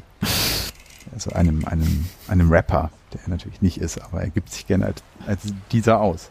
Also das sind so die vier Hauptcharaktere und es geht dann eben so um das äh, Leben dieser Familie. Ähm, achso, den Hund gibt's noch. Buck heißt der. Der sei nur der Vollständigkeit halber erwähnt. Und ähm, ja, die leben da eben in diesem Vorort und. Der hatte richtig Glück bei Frauen, der Buck. Der hatte ständig irgendwie. Ja, stimmt. Das, also, ja, der hatte ja auch eine eigene Synchronstimme und konnte sprechen, also denken, sprechen. Und ähm, stimmt, der hatte, der war auch ein sehr lüsterner Hund, glaube ich. Ne? Ja, ja. In dieser Folge, über die ich gern sprechen würde, der millionste Besucher, geht es darum, also es ist der heißeste Tag des Jahres und die Familie Bundy hält sich im Garten auf und die Familie fleht Al im Prinzip an, doch endlich mal eine Klimaanlage zu kaufen. Und er ist aber, äh, sieht es nicht ein, der ist geizig und hat da keinen keinen Bock drauf. Also dem sieht er keine Notwendigkeit, denn er liegt äh, gleich zu Beginn der Serie in so einem Kinderplanschbecken. Ähm, also so gut man da als Erwachsener halt drin liegen kann und äh, versucht er seine Tochter zu, zu, zu animieren, äh, Seemonster oder Wellenbad mit ihm zu spielen. Ja, stimmt. Und also die anderen äh, Familienmitglieder sitzen halt um ihn herum und äh, ölen und schwitzen und ähm, wollen eigentlich nichts anderes als eine Klimaanlage. Und Peggy, seine Frau, ähm, macht dem Ganzen dann irgendwann ein Ende und schießt, glaube ich, mit einem Luftgewehr in diesen Pool und dann ist dieser Pool kaputt, verliert seine Luft und ja, er hat auch keine Möglichkeit mehr, sich abzukühlen. Äh, weswegen er dann letztendlich auch umgestimmt werden kann und eine Klimaanlage besorgt. Und er kommt dann wieder mit einem riesigen, rostigen Gerät, das er so an einen Kühlschrank erinnert, also äh, mannshoch das Teil. Und wie er sagt, ist das eine Kaiser. Und die Kaiser war wohl mal Deutschlands Stolz im Zweiten Weltkrieg. Die hat er günstig schießen können. Und die ist auch sogar beschriftet mit Eigentum von Erwin Rommel, wie Peggy irgendwann feststellt. Ich wollte mich gerade fragen, wo braucht man denn in Deutschland eine Klimaanlage? Aber gut. Genau, äh, Der im, im, Wüstenfuchs beim in- äh, Afrika-Feldzug Ja. natürlich. Tja, Wüstenfuchs. Und äh, genau, äh, die, die Kaiser Luftkühlungsmaschine, so heißt sie, glaube ich. Deutschland Äh, stolz im. Zweiten Weltkrieg. Ganz genau. Und die Deutschen waren absolut führend in der Technik von 1942. Ich sehe, du hast die Folge auch schon mal gesehen. Das ein oder andere Mal. Ich bin Und- sehr froh, dass du sie dabei hast. Und er schließt diese Klimaanlage dann irgendwann an und natürlich, ja, muss es passieren. Das Ding ist uralt, funktioniert nicht mal und sorgt dafür, dass in der gesamten Nachbarschaft der Strom, das Stromnetz zusammenbricht. Ja, was aber auch daran liegt, dass er es an das städtische Stromnetz anschließt, an eine Genau. Hochspannungsleitung, die draußen halt lang gehen und nicht etwa in seiner äh, Wohnung in eine, in eine Steckdose. Richtig, weil sie wahrscheinlich den Strom nicht gezahlt haben oder ähm, ja, einfach den Strom nicht bezahlen möchten. Genau. Und äh, ja, die Nachbarschaft ist natürlich äh, not amused am heißesten Tag des Jahres, wie man sich vorstellen kann. Und ist dann, und das kann man so in einer Szene ganz lustig sehen, klischeehaft mit Fackeln und Heugabeln auf Lyn Lynchtour und hat es auf die Bandys abgesehen. Wo haben die so schnell die Fackeln und Mistgabeln her? Und den Bandits äh, bleibt also nichts anderes übrig, als in den städtischen Supermarkt zu flüchten, weil es in Supermärkten, wie man ja weiß, gerade im Sommer immer richtig schön kühl ist. Und äh, dort machen sie sich dann breit. Sie ziehen also in diesen Supermarkt. Also sie ziehen dort wirklich ein. Sie gehen nicht einkaufen. Sie äh, machen sich da wirklich gemütlich in einem Gang im Supermarkt. Äh, ich finde gerade in dieser Szene, wo, wo es so umschwenkt, äh, so das Szenenbild aus, aus dem bandischen Wohnzimmer. Und jetzt muss man vielleicht auch nochmal dazu sagen, die Serie ist eine Sitcom. Die wurde von 1987 bis 97 produziert. In insgesamt elf Staffeln und knapp 300 Folgen. Und ähm, die spielt halt fast ausschließlich in, in, im Wohnzimmer oder im Haus der Bundys. Und ähm, jetzt in dieser Folge ist es eine, eine der besonderen Folgen, so eine Doppelfolge, in der das Szenenbild mal wechselt und sie eben in diesem Supermarkt sind. Und ich finde gerade so in diesem Switch von dem bandischen Wohnzimmer in den Supermarkt kann man auch so richtig schön diese, diese kühle Atmosphäre feststellen, die da in so einem Supermarkt äh, auch, auch ist, die man, die man auch so kennt, wenn man an so einem heißen Sommertag mal in den Supermarkt geht, gerade im Urlaub kennt man das Gefühl vielleicht. Und zumindest ziehen sie dort ein und äh, ja, leben, erleben da viele absurde Situationen in diesem Supermarkt mit den, äh, mit den Besuchern dort, mit den Angestellten. Also das kann man jetzt auch ganz schlecht äh, so nacherzählen. Das sind einfach ähm, ja, so situationskomische äh, Dinge, die sie da erleben. Und es passiert dann irgendwann, dass sie ihren Nachbarn dort begegnen im Supermarkt, Marcy und Jefferson, die äh, neben nebenan und eigentlich sind die schon befreundet, kann man sagen. Ja, irgendwie. Irgendwie, also, also zumindest Marcy und, und Peck sind schon irgendwie befreundet und Jefferson und, und Al haben auch so eine Verbindung. Mhm. Und ja, Jefferson ist eigentlich so der, der ganz prototypische Lackaffe und eigentlich sind die beiden auch das genaue Gegenteil von Al und Peggy. Also in dem Fall ist es so, dass Marcy arbeiten geht als Anwältin, glaube ich. Nee, die arbeitet in der Bank. Oder in der Bank, genau, also irgendwie sowas ganz solider, äh, konservativer Job und so sieht sie auch aus. Und Jefferson ist so der typische, ja, Taugenichts, Yuppie, der sieht gut aus, arbeitet aber nicht. Und tut es deswegen nicht, weil er, äh, weil die guten Jobs weg sind, wenn er aufsteht. Und ähm, ja, äh, ich glaube, Marcy erfreut sich an ihm und seinem guten Aussehen und ähm, an anderen Qualitäten und er erfreut sich dann eben an Marcy und, und ihrem Geld. Und Marcy ist eigentlich so jemand, so die typische, wenn man es bisschen böse formuliert, die typische Emanze oder Feministin, so der aus Sicht der 90er Jahre, kurze Haare, unaufgeregte Kleidung, nicht besonders humorvoll, also das Sucht ist so. sich ein Toyboy. Ja, genau. Aber hat auch diese, diese bisschen verruchte Seite, die sie dann mit Jefferson auch so auslebt. Mhm. Also die beiden haben im Vergleich zu, zu Al und Peggy ständig Sex. Und äh, sie fordert das auch ein und Jefferson macht dann Ja, natürlich stimmt. auch gerne mit. Und also sie hat halt neben dieser konservativen Fassade auch durchaus so eine verruchte Seite. So eine sehr selbstbestimmte. Ja. Mit Steve war das anders, oder? Mit Steve war das ein bisschen anders. Der war auf jeden Fall anders. Nee, die als hatten auch. Sex. Ja, aber der war anders als Jefferson. Ja, der war auf jeden Fall anders, stimmt. Der war loserartiger. Ja, Ja, der hat sich von Al viel mehr gefallen lassen. aber er war auch super. Zumindest treffen sie diese beiden dann im Supermarkt und ja, haben nee, sie treffen erst nur, nur äh, Marcy, ne? Wir haben, wir haben unsere Lieblingsvolkslieder gesungen. If I had a Hammer wäre der Scheitel von El Bandi Ja, stimmt. strammer. Stimmt, sie treffen erst Marcy und aus irgendwelchen Gründen ist auch Bud irgendwie scharf auf Marcy. Nein, Doch, klar. nein. Klar, was sie braucht, ist ein richtig cooler Bud. Egal, sie treffen halt irgendwie auf Marcy im Supermarkt und es ergibt sich die Situation, dass er sich an der Kasse vordrängelt, indem er irgendwie äh, nun sagt, hey Marcy, lässt mich vor, ich habe nur einen Kaugummi. Und sie sagt, äh, er lass dich verrecken.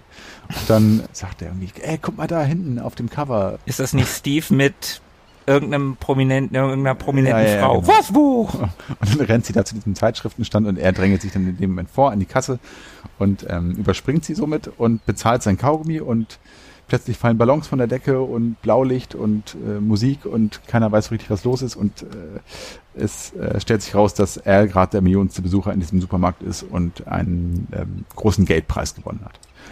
Und äh, ja, Marcy ist natürlich stinkig, weil eigentlich ja sie an der Reihe gewesen wäre und somit entscheidet der Geschäftsführer des Foodie-Supermarktes, der dann dort zur Rate gezogen wird, wie zu verfahren ist, entscheidet, dass es einen Wettstreit geben soll zwischen den Bundys und den Darcys, der so aussieht, dass beide Parteien für entsprechend viel Geld einkaufen müssen, bis irgendeine bestimmte Summe erreicht ist. Und wer eben am nächsten dran ist an dieser Zahl, der bekommt dann eben diesen Geldpreis. Und daraufhin entsteht halt so ein großer Kampf der Einkaufswagen. Also die schnappen sich dann auch noch so äh, Einkaufswagen. Er hat dann so einen gepimpten Einkaufswagen mit Flammen an den Seiten und Messern äh, vorne. Messern vorne und ich glaube, der kann auch irgendwie Pfeile abschießen. Aha, so. stimmt. Und ähm, ja, also es ent entbrennt ein, ein äh, Kampf um die Lebensmittel und auch da ergeben sich wieder absurdeste Situationen zwischen den beiden Ehepaaren sozusagen und mit den auch wieder mit den Besuchern in diesem Markt, also teilweise sehr äh, politisch unkorrekter Natur und zumindest ist das Ende vom Lied, dass die die Bandys diesen Wettstreit gewinnen, wenn auch nur knapp, glaube ich. Und er zumindest am Ende komplett eingegibt Nein, der sitzt im, äh, weil Peck kommt an mit den Messern vorne Genau. und spießt ihn auf Ja, und die Bauchwunde verträgt keine Kälte und weil sie sich dann endlich eine Klimaanlage leisten können, darf er nicht im Haus sein und liegt dann in seinem Pool. Der Ach, liegt am, der liegt am Ende in seinem, in seinem leeren Planschbecken ohne Wasser. Und dann nimmt er noch einen Schluck und das spritzt doch auch wieder raus, oder? War das nicht so? Ja, das kann sein. Das kann sein, dass es aus ihm so, Ja, ja, ja, so genau. comic-mäßig. Genau. ja. Super. Und ich kann leider auch, die, diese Gags kann man hier nicht, nicht wiedergeben. Das macht keinen Sinn. Aber äh, großartige Folge, sehr, sehr sommerliches Flair. Also durch diesen, durch diesen, dieses Klimaanlagenthema und, und diese andauernde Erwähnung, Erwähnung des heißesten Tags des, des Jahres kann ich dringend empfehlen. Wie gesagt, Staffel 5, Folge Nummer 21, beziehungsweise 111 der Ja, die ist ganz großartig. Äh, Serie und ja, unbedingt angucken. Super. Gibt's leider aktuell auf keinem Streamingdienst, aber es gibt immer Mittel und Wege. Ja, und ansonsten kauft man sich einfach nur die fünfte Staffel. Exakt. Oder man kauft sich nur diese Folge. Oder aber auch die Gesamtbox, denn jede Folge ist, glaube ich, gut. Ja. Oh, guck mal da draußen. Ich glaube, ich habe da gerade eine Haiflosse gesehen. Am Horizont, oder? Nee. Ah, Hm? Wo? da hinten bei den Palmen. Also da, wo, wo, diese, wo diese Landzunge ist mit den Palmen. Du meinst da, wo das Bein rumschwimmt? Ja, ist das ein Bein? Ich bin mir nicht ganz sicher. dachte- Vielleicht ist es auch ein Arm. Ja, kann auch sein. Naja. Äh, Markus, ich sehe da in deiner Tasche sind noch so ein paar Ausbuchtungen. Da ist doch noch irgendwas drin. Ach so, du meinst ja meine Reisetasche. Natürlich. Ja, tatsächlich. Ich habe noch eine Sache dabei. Das ist was Persönliches tatsächlich. Und zwar handelt es sich um den Film Outland, Planet der Verdammten. Von dem du uns gleich erzählst, nachdem du uns nochmal aufzählst, was alles schon ausgepackt worden Ja, natürlich, denn neben Outland, Planet der Verdammten, haben wir ja bereits ausgepackt das Nummernschild 007 Louisiana aus dem Weißen Hai. Mhm. Wir haben die DVD-Box zu Tailspin dabei. Wir haben den Schlüssel vom weißen, mal roten Mhm. Ferrari. Wir haben meine allererste CD, We Can't Dance, Genesis. Dann haben wir das Album von No Doubt, Ja. Wie hieß das nochmal? Tragic Kingdom. Ach ja, stimmt. Ah, das Magic Kingdom, was eigentlich ganz schön tragisch ist. Und dann haben wir natürlich eine der besten Bandy-Folgen aller Zeiten dabei. Die gucken wir uns auch gleich schön in Dauerschleife an. Auf jeden Fall. Ich habe sie schon mal eingelegt. Hm, das finde ich sehr gut. Davor gehen wir aber noch einmal in den kalten Weltraum auf den Jupitermond Io. 1981 hat es nämlich Sean Connery dahin verschlagen. Und warum wähle ich einen Film aus, der auf dem Jupitermond Io spielt? Das ist eher eine persönliche Geschichte meinerseits. Der Film hat eigentlich überhaupt nichts Sommerliches an sich. Er spielt, wie gesagt, auf einem Jupitermond in einer Minenkolonie. Äh, da werden irgendwelche, ich weiß ehrlich gesagt gar nicht mehr, was da gefördert wird. Auf jeden Fall ist Sean Connery eine Art Marshal, Sheriff, der auf dieser Minenkolonie für Ordnung sorgen soll. Und das ganze Setting ist so funktional industriell, so ein bisschen wie bei Alien. Mhm. Und die Minenarbeiter fangen an durchzudrehen. Vereinzelt erst, dann noch einer und dann noch einer und die bringen sich halt um. Oder auch andere. Sean Connerys Charakter, der Marshall, fängt dann halt an zu ermitteln und kommt einer Verschwörung auf die Spur. Ich weiß ehrlich gesagt nicht, wie viel ich spoilere, weil ich habe den Ewigkeiten nicht mehr gesehen, den Film. Ich habe den sehr, sehr gut in Erinnerung. Am Ende kann man aber sagen, ist dieser Film, und das spoilere ich nicht, ein quasi Remake von 12 Uhr mittags Mhm. Mit man. Gary Cooper. Ja.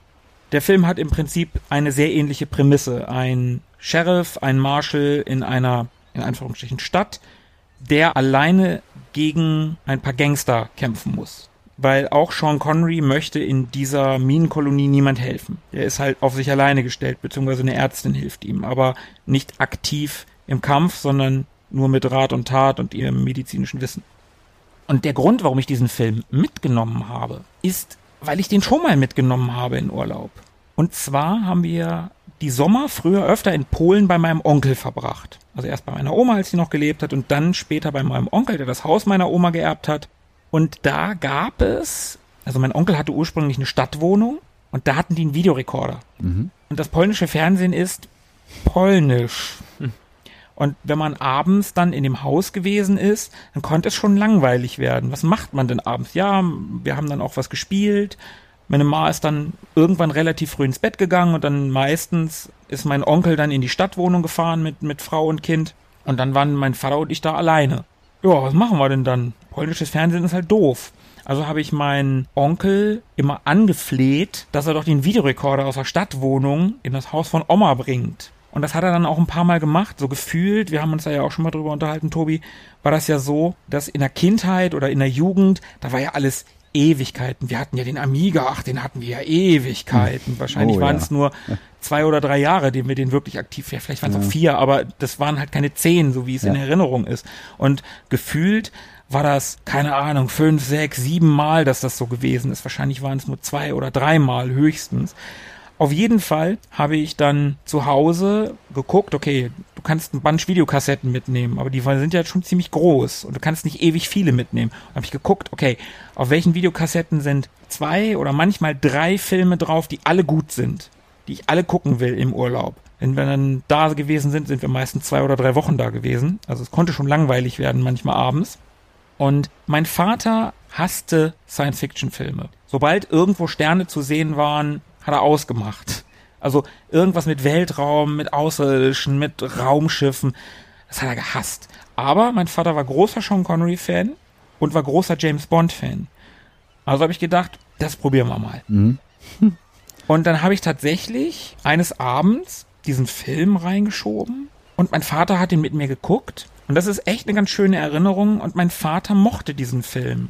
Mein Vater mochte halt Sean Connery und mein Vater mochte Western, mein Vater kannte 12 Uhr mittags. Da gab es eine Transferleistung Mhm. bei ihm im Kopf. Ja. Und er mochte diesen Film, der hat ihm gefallen. Ja, das ist eine echt schöne, warme Erinnerung an meine Kindheit, an diesen, an diesen Abend. Ich kann mich halt noch recht gut an das Wohnzimmer erinnern. Mein Vater lag dann irgendwie so auf der Couch und hat da geguckt und ich habe auf dem Sessel gesessen und wir haben halt zusammen diesen Film geguckt. Und das war schon, schon ganz geil. Und der war ja auch, glaube ich, ich kenne den Film nicht, aber klingt ja eher, klingt, klingt ja so, als sei es eher Western als Science Fiction, auch wenn es äh, unter dem Genre Science Fiction läuft. Von der reinen Story her ist das ein Film, der überall spielen könnte. Den könntest, könntest du im alten Westen spielen lassen, den könntest du heutzutage irgendwo in Hannover spielen lassen, den könntest du aber auch auf einer Minenkolonie Ja. spielen lassen, auf einem, auf dem Jupitermond Io. Ich sag die ganze Zeit Jupitermond. Ich hoffe, dass es der Jupitermond ist. Das wäre schon stimmt. echt peinlich. Äh, Weil, weil du ja sagtest, er mochte keine Science Fiction Filme und ich glaube, so Science Fiction ist oftmals belegt so mit Außerirdischen und Ja, genau, genau. Weltraumschlachten Genau. und Laser und Aliens und keine Ahnung. Das kann man ja alles nicht mögen, aber der Film, obwohl in dem Genre angesiedelt, entspricht dem ja gar nicht. nee, absolut nicht. Das ist heute, ich weiß nicht, ob man es damals auch schon gesagt hat, das ist Hard Sci-Fi. Hm, Also okay. absolut geerdete, realistische Science Fiction. Also realistisch in Anführungsstrichen, der Jupitermond ist eigentlich überhaupt keine gute Oberfläche, um da irgendwas drauf zu machen. Das ist nämlich alles, ich glaube, radioaktiv und voller Vulkane. Es ist super uncool da, also da würde man sicherlich keine Minenkolonie bauen. Aber davon abgesehen, also Sean Connery schießt mit einer Pumpgun. Stimmt, das ist so ein ganz bekanntes Motiv, glaube ich, auch. Zu Ja, dem- da gibt es ein relativ ja, bekanntes ja. Motiv. Also das Cover des Films, beziehungsweise das Filmplakat ist relativ bekannt. Mhm. War tatsächlich ein englischer Film, kein amerikanischer. Also keine Strahlenwaffen, keine Hyperdrives, kein Genau. gar nichts, sondern Genau, wenn die reisen, dann werden die in, in eine Art Tiefschlaf versetzt, auch ähnlich wie bei Alien. Es gibt sogar Fans, die davon ausgehen, dass das im selben Universum spielt, dass das das gleiche Filmuniversum ist. Aliens und Outland, mhm. genau. Gibt keine echten Hinweise darauf, es ist aber stilistisch schon ähnlich. Könnte sein. Kommt aber aus einer ähnlichen Zeit, oder? Ja, kommt aus einer ähnlichen Zeit. 81 ist Outland und der erste Alien war 79. Weil Vielleicht ergeben sich dann so Ähnlichkeiten im Stil auch einfach Genau, daraus. Ne? genau. Im Zeitgeist. Genau, und das ist wirklich ein guter Film. Ich habe den, wie gesagt, lange nicht gesehen, aber ich habe den sehr, sehr gut in Erinnerung. Mit einem ganz tollen Sean Connery. Der Connery ist so ein Typ gewesen, wenn der nicht so richtig Bock auf einen Film hatte, dann hast du das dem im Spiel extrem angemerkt. Dann hat er das so ein bisschen, ja, so hingeschludert. Und auf den Film hatte er Bock. Das merkst du ihm einfach an. Wenn du dir zum Beispiel Diamantenfieber anguckst, seinen letzten Bond-Film, da hat er nicht so richtig Bock drauf gehabt. Das hat er nur des Geldes wegen gemacht. Weil er viel Geld gekriegt hat, das er zum Teil auch gespendet hat. Das siehst du ihm auch an. Sean Connery in Outland, der zehn Jahre später gedreht wurde, einfach mal viel fitter aus. Er sieht jünger aus als in Diamantenfieber. In Diamantenfieber ist er so untersetzt und hat so runde Backen, also so äh, Wangen, Entschuldigung, also Ja, ja. runde Bäckchen. Ja. Und da sieht er echt Und eine nicht rosane Krawatte. ja, die ist ja, ja gut, okay, die hat er jetzt hier tatsächlich nicht. Und für Outland, da ist der, der sieht einfach fitter aus. In Ja. allen Belangen. Ich kann es nur nochmal sagen, wirklich, wirklich ein sehr, sehr guter Film. War allerdings nicht besonders erfolgreich, hat bei einem Budget von 16 Millionen gerade mal 17 in den USA wieder eingespielt. Bleibt eine Million über, um American Fighter zu produzieren. Zum Beispiel. Zum Beispiel. Ja, aber du musst ja auch ein bisschen Werbung rechnen, ne? Und ein bisschen was geht an die Kinos und so. Aber es war, glaube der erste Film der LED Company. Die haben so ein super cooles Logo, was so zeilenmäßig eingeblendet wird. Das ist ein Baum. Und die haben später dann zum Beispiel Blade Runner und der Stoff, aus dem die Helden sind, finanziert und produziert. Okay. Ah, lag das, lag der geringe Erfolg an, also daran, dass, weiß ich nicht, also man könnte ja eigentlich meinen, so ein Film mit Sean Connery nach Bond ist eigentlich eine, ein Garant für Erfolg. Aber, oder, oder lag es eben daran, dass Connery einfach so hart mit Bond besetzt war, dass man ihn einfach auch nirgendwo anders sehen wollte? Hm, Genau das wollte ich gerade sagen. Also Connery hatte ja in den 80ern so eine ganz komische Phase in seiner Karriere, in den späten 70ern bis in die 80er rein, sage ich jetzt mal, wo er wirklich komische Sachen gemacht hat, wo er Filme gedreht hat, die wenig erfolgreich waren. Also Robin and Marion, kennt ihn irgendwer? Nein. So, da spielt er einen gealterten Robin Hood. Oder sowas wie, es gab so ein, so ein was war denn das, ein Erdbebenfilm mit ihm? Oder Sordos, wir haben Sordos, schon mal ja. über den, über den geredet. Also es gab wirklich ein paar abgefahrene Filme mit Connery. Der hat erst Ende der 80er wieder die Kurve gekriegt mit einem Film wie Die Unbestechlichen, wo er einen Oscar als bester Nebendarsteller gekriegt hat. Ja. Auch den hatten wir neulich. Ne? Der, ich sag das Wort nicht, der mit einem Messer zu einer Schießerei kommt. Ja, ja, ja, richtig. Und dann natürlich der ganz große Auftritt von ihm als Vater von Indiana Jones. Das waren so die Filme, durch die seine Karriere so einen zweiten Schub, dritten Schub, keine Ahnung, der wievielte Schub das war, aber wo die nochmal einen richtigen Schub gekriegt hat. Auch der Name der Rose war auch so ein Film, auch Ende der 80er. Also nach Bond war erstmal Luft raus so ein bisschen, ne? Irgendwie schon. Da hat er, wie gesagt, da hat er komisches Zeug einfach gemacht. Da hat Ja. er merkwürdige, nischige Filme gemacht. Ah, vielleicht hat man auch einfach Bock, sich auszuprobieren, ne? Wenn man Ja, so lange ja, klar. auf eine Rolle festgenagelt wurde, dann versucht man einfach auch viel. Und wie du ja gesagt hast, man hat es ihm angesehen, wenn er Bock auf eine Rolle hatte und bei Outland hat er scheinbar Bock drauf Ja, gehabt. absolut. Und das kann ich mir natürlich vorstellen, nach, ja, nach diesem Bond-Loch, wenn man so will, dass man da auch Bock hat, mal was anderes zu machen. Mhm. So ein frei wühlen und frei winden Ja. aus dem Typecast. Ja. Ja, das Problem damals war halt auch, dass der Film, sagen wir, gemischte Kritiken gekriegt hatte. Der kam auch bei der Presse nicht so super gut weg.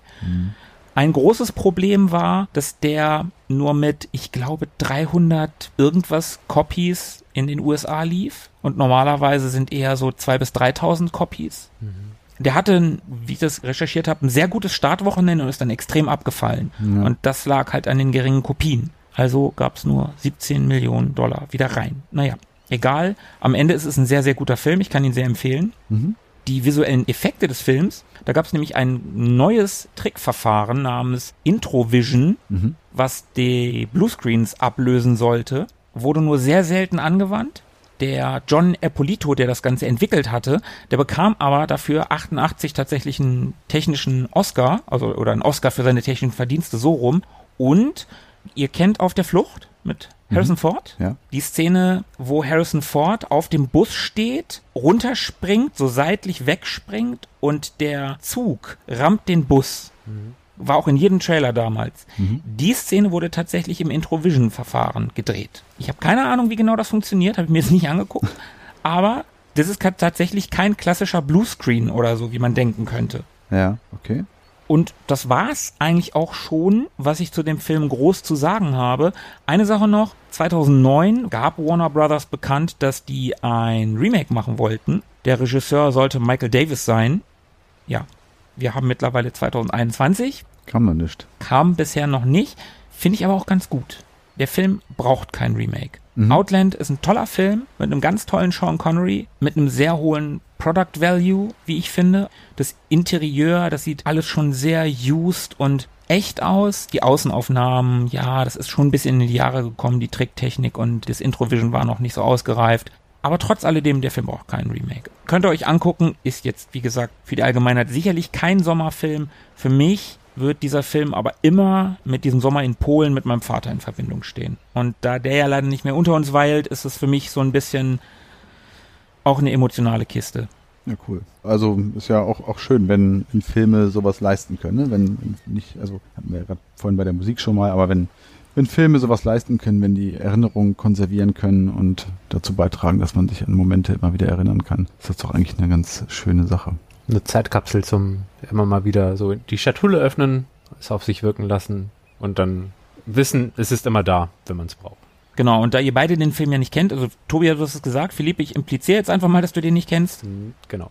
Daran merkt man auch, was das eigentlich für ein ja, Hidden Gem ist, Mhm. sage ich jetzt einfach mal. Also für mich ist es ein Hidden Gem, der ist total underrated, der Film. Guckt ihn euch mal an, der lohnt sich wirklich. Ja, ich verspreche, dass ich das machen werde. Er lebt wahrscheinlich auch ein bisschen von Sean Connery, Total.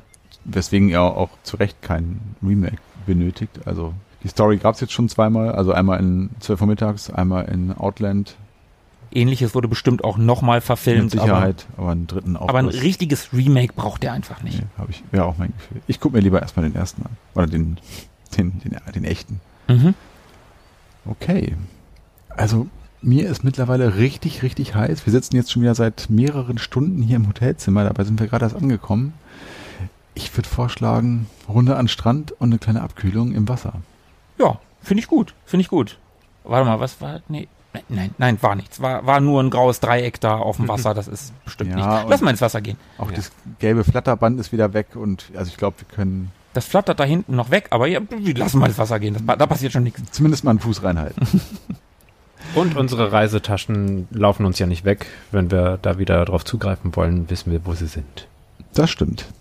Genau, dann genießen wir jetzt unseren Tag im Bungalow, beziehungsweise am Strand an unserem Bungalow. Dann heute Abend hören wir die langsamen Lieder für späte Stunden auf der Terrasse und gucken dabei in Sterne und dann, äh, Vorher ist, glaube ich, noch so ein Calypso-Abend in der Lobby. Den gucken wir uns auch noch an vorher. ja super, das machen wir. Jetzt würde ich sagen, haben wir es mal wieder. Okay, dann bleibt uns nichts weiter zu sagen als vielen Dank fürs Zuhören und dass ihr es so lange mit uns ausgehalten habt mal wieder. Wenn es euch gefallen hat, lasst es uns wissen über unsere Social Media Kanäle oder gerne auch über eine Bewertung auf Apple Podcasts. Unsere Website www.ewiggestern.de dürft ihr auch gerne besuchen. Wir würden uns auch da über einen Kommentar freuen. Eigentlich freuen wir uns überall, wo auch immer man Kommentare machen kann, über einen solchen von euch. Sagt uns einfach, was ihr gut findet, sagt uns, was ihr nicht gut findet. Sagt irgendwas. Genau, sagt einfach irgendwas, weil da ist noch Glaube, ein wenig Platz habe ich gesehen. Also in der Kommentarspalte war letztens noch Platz. So. cool, Hab cool. ich Ja, guck, guck, siehst du, also seht ihr, da ist noch Platz. Kommt vorbei, sagt uns was Nettes. Bitte. Zeigt, dass ihr da seid. Also, Wir wissen doch, dass ihr da seid. in diesem Du, Sinne. du, genau du. Nimm dein Handy, www.ewiggestern.de. Kommentiere. Jetzt. Jetzt. Los. Erst an der Ampel, erst an der Ampel. Also, würde ich sagen, wir hören uns in 14 Tagen. Genießt ein paar sommerliche Tage und bleibt dann drücke. Bis in 14 Tagen. Bis dann. Ciao. Ciao. Mögen die Retro Boys mit euch sein. Immer.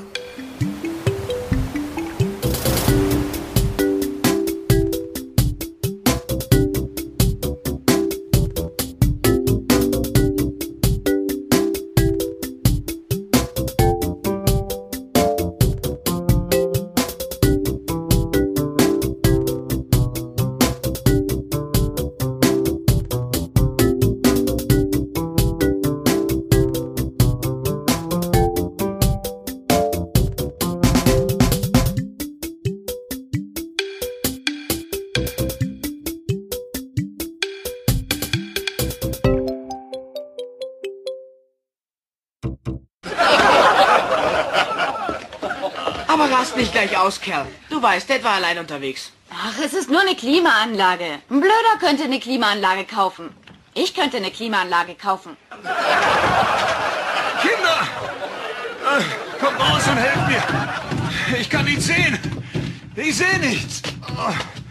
Habt ihr sie? Ja, Dad. Also, gut. Ganz vorsichtig. Sie ist schwer. Vorsichtig, so jetzt. Was passiert? Nein. Ja, Familie, seht sie euch an. Es ist eine Kaiser. Deutschlands Stolz im Zweiten Weltkrieg. Steht sie nicht da, als wollte sie sagen, cool? Eigentlich steht hier Besitz von Erwin Rommel.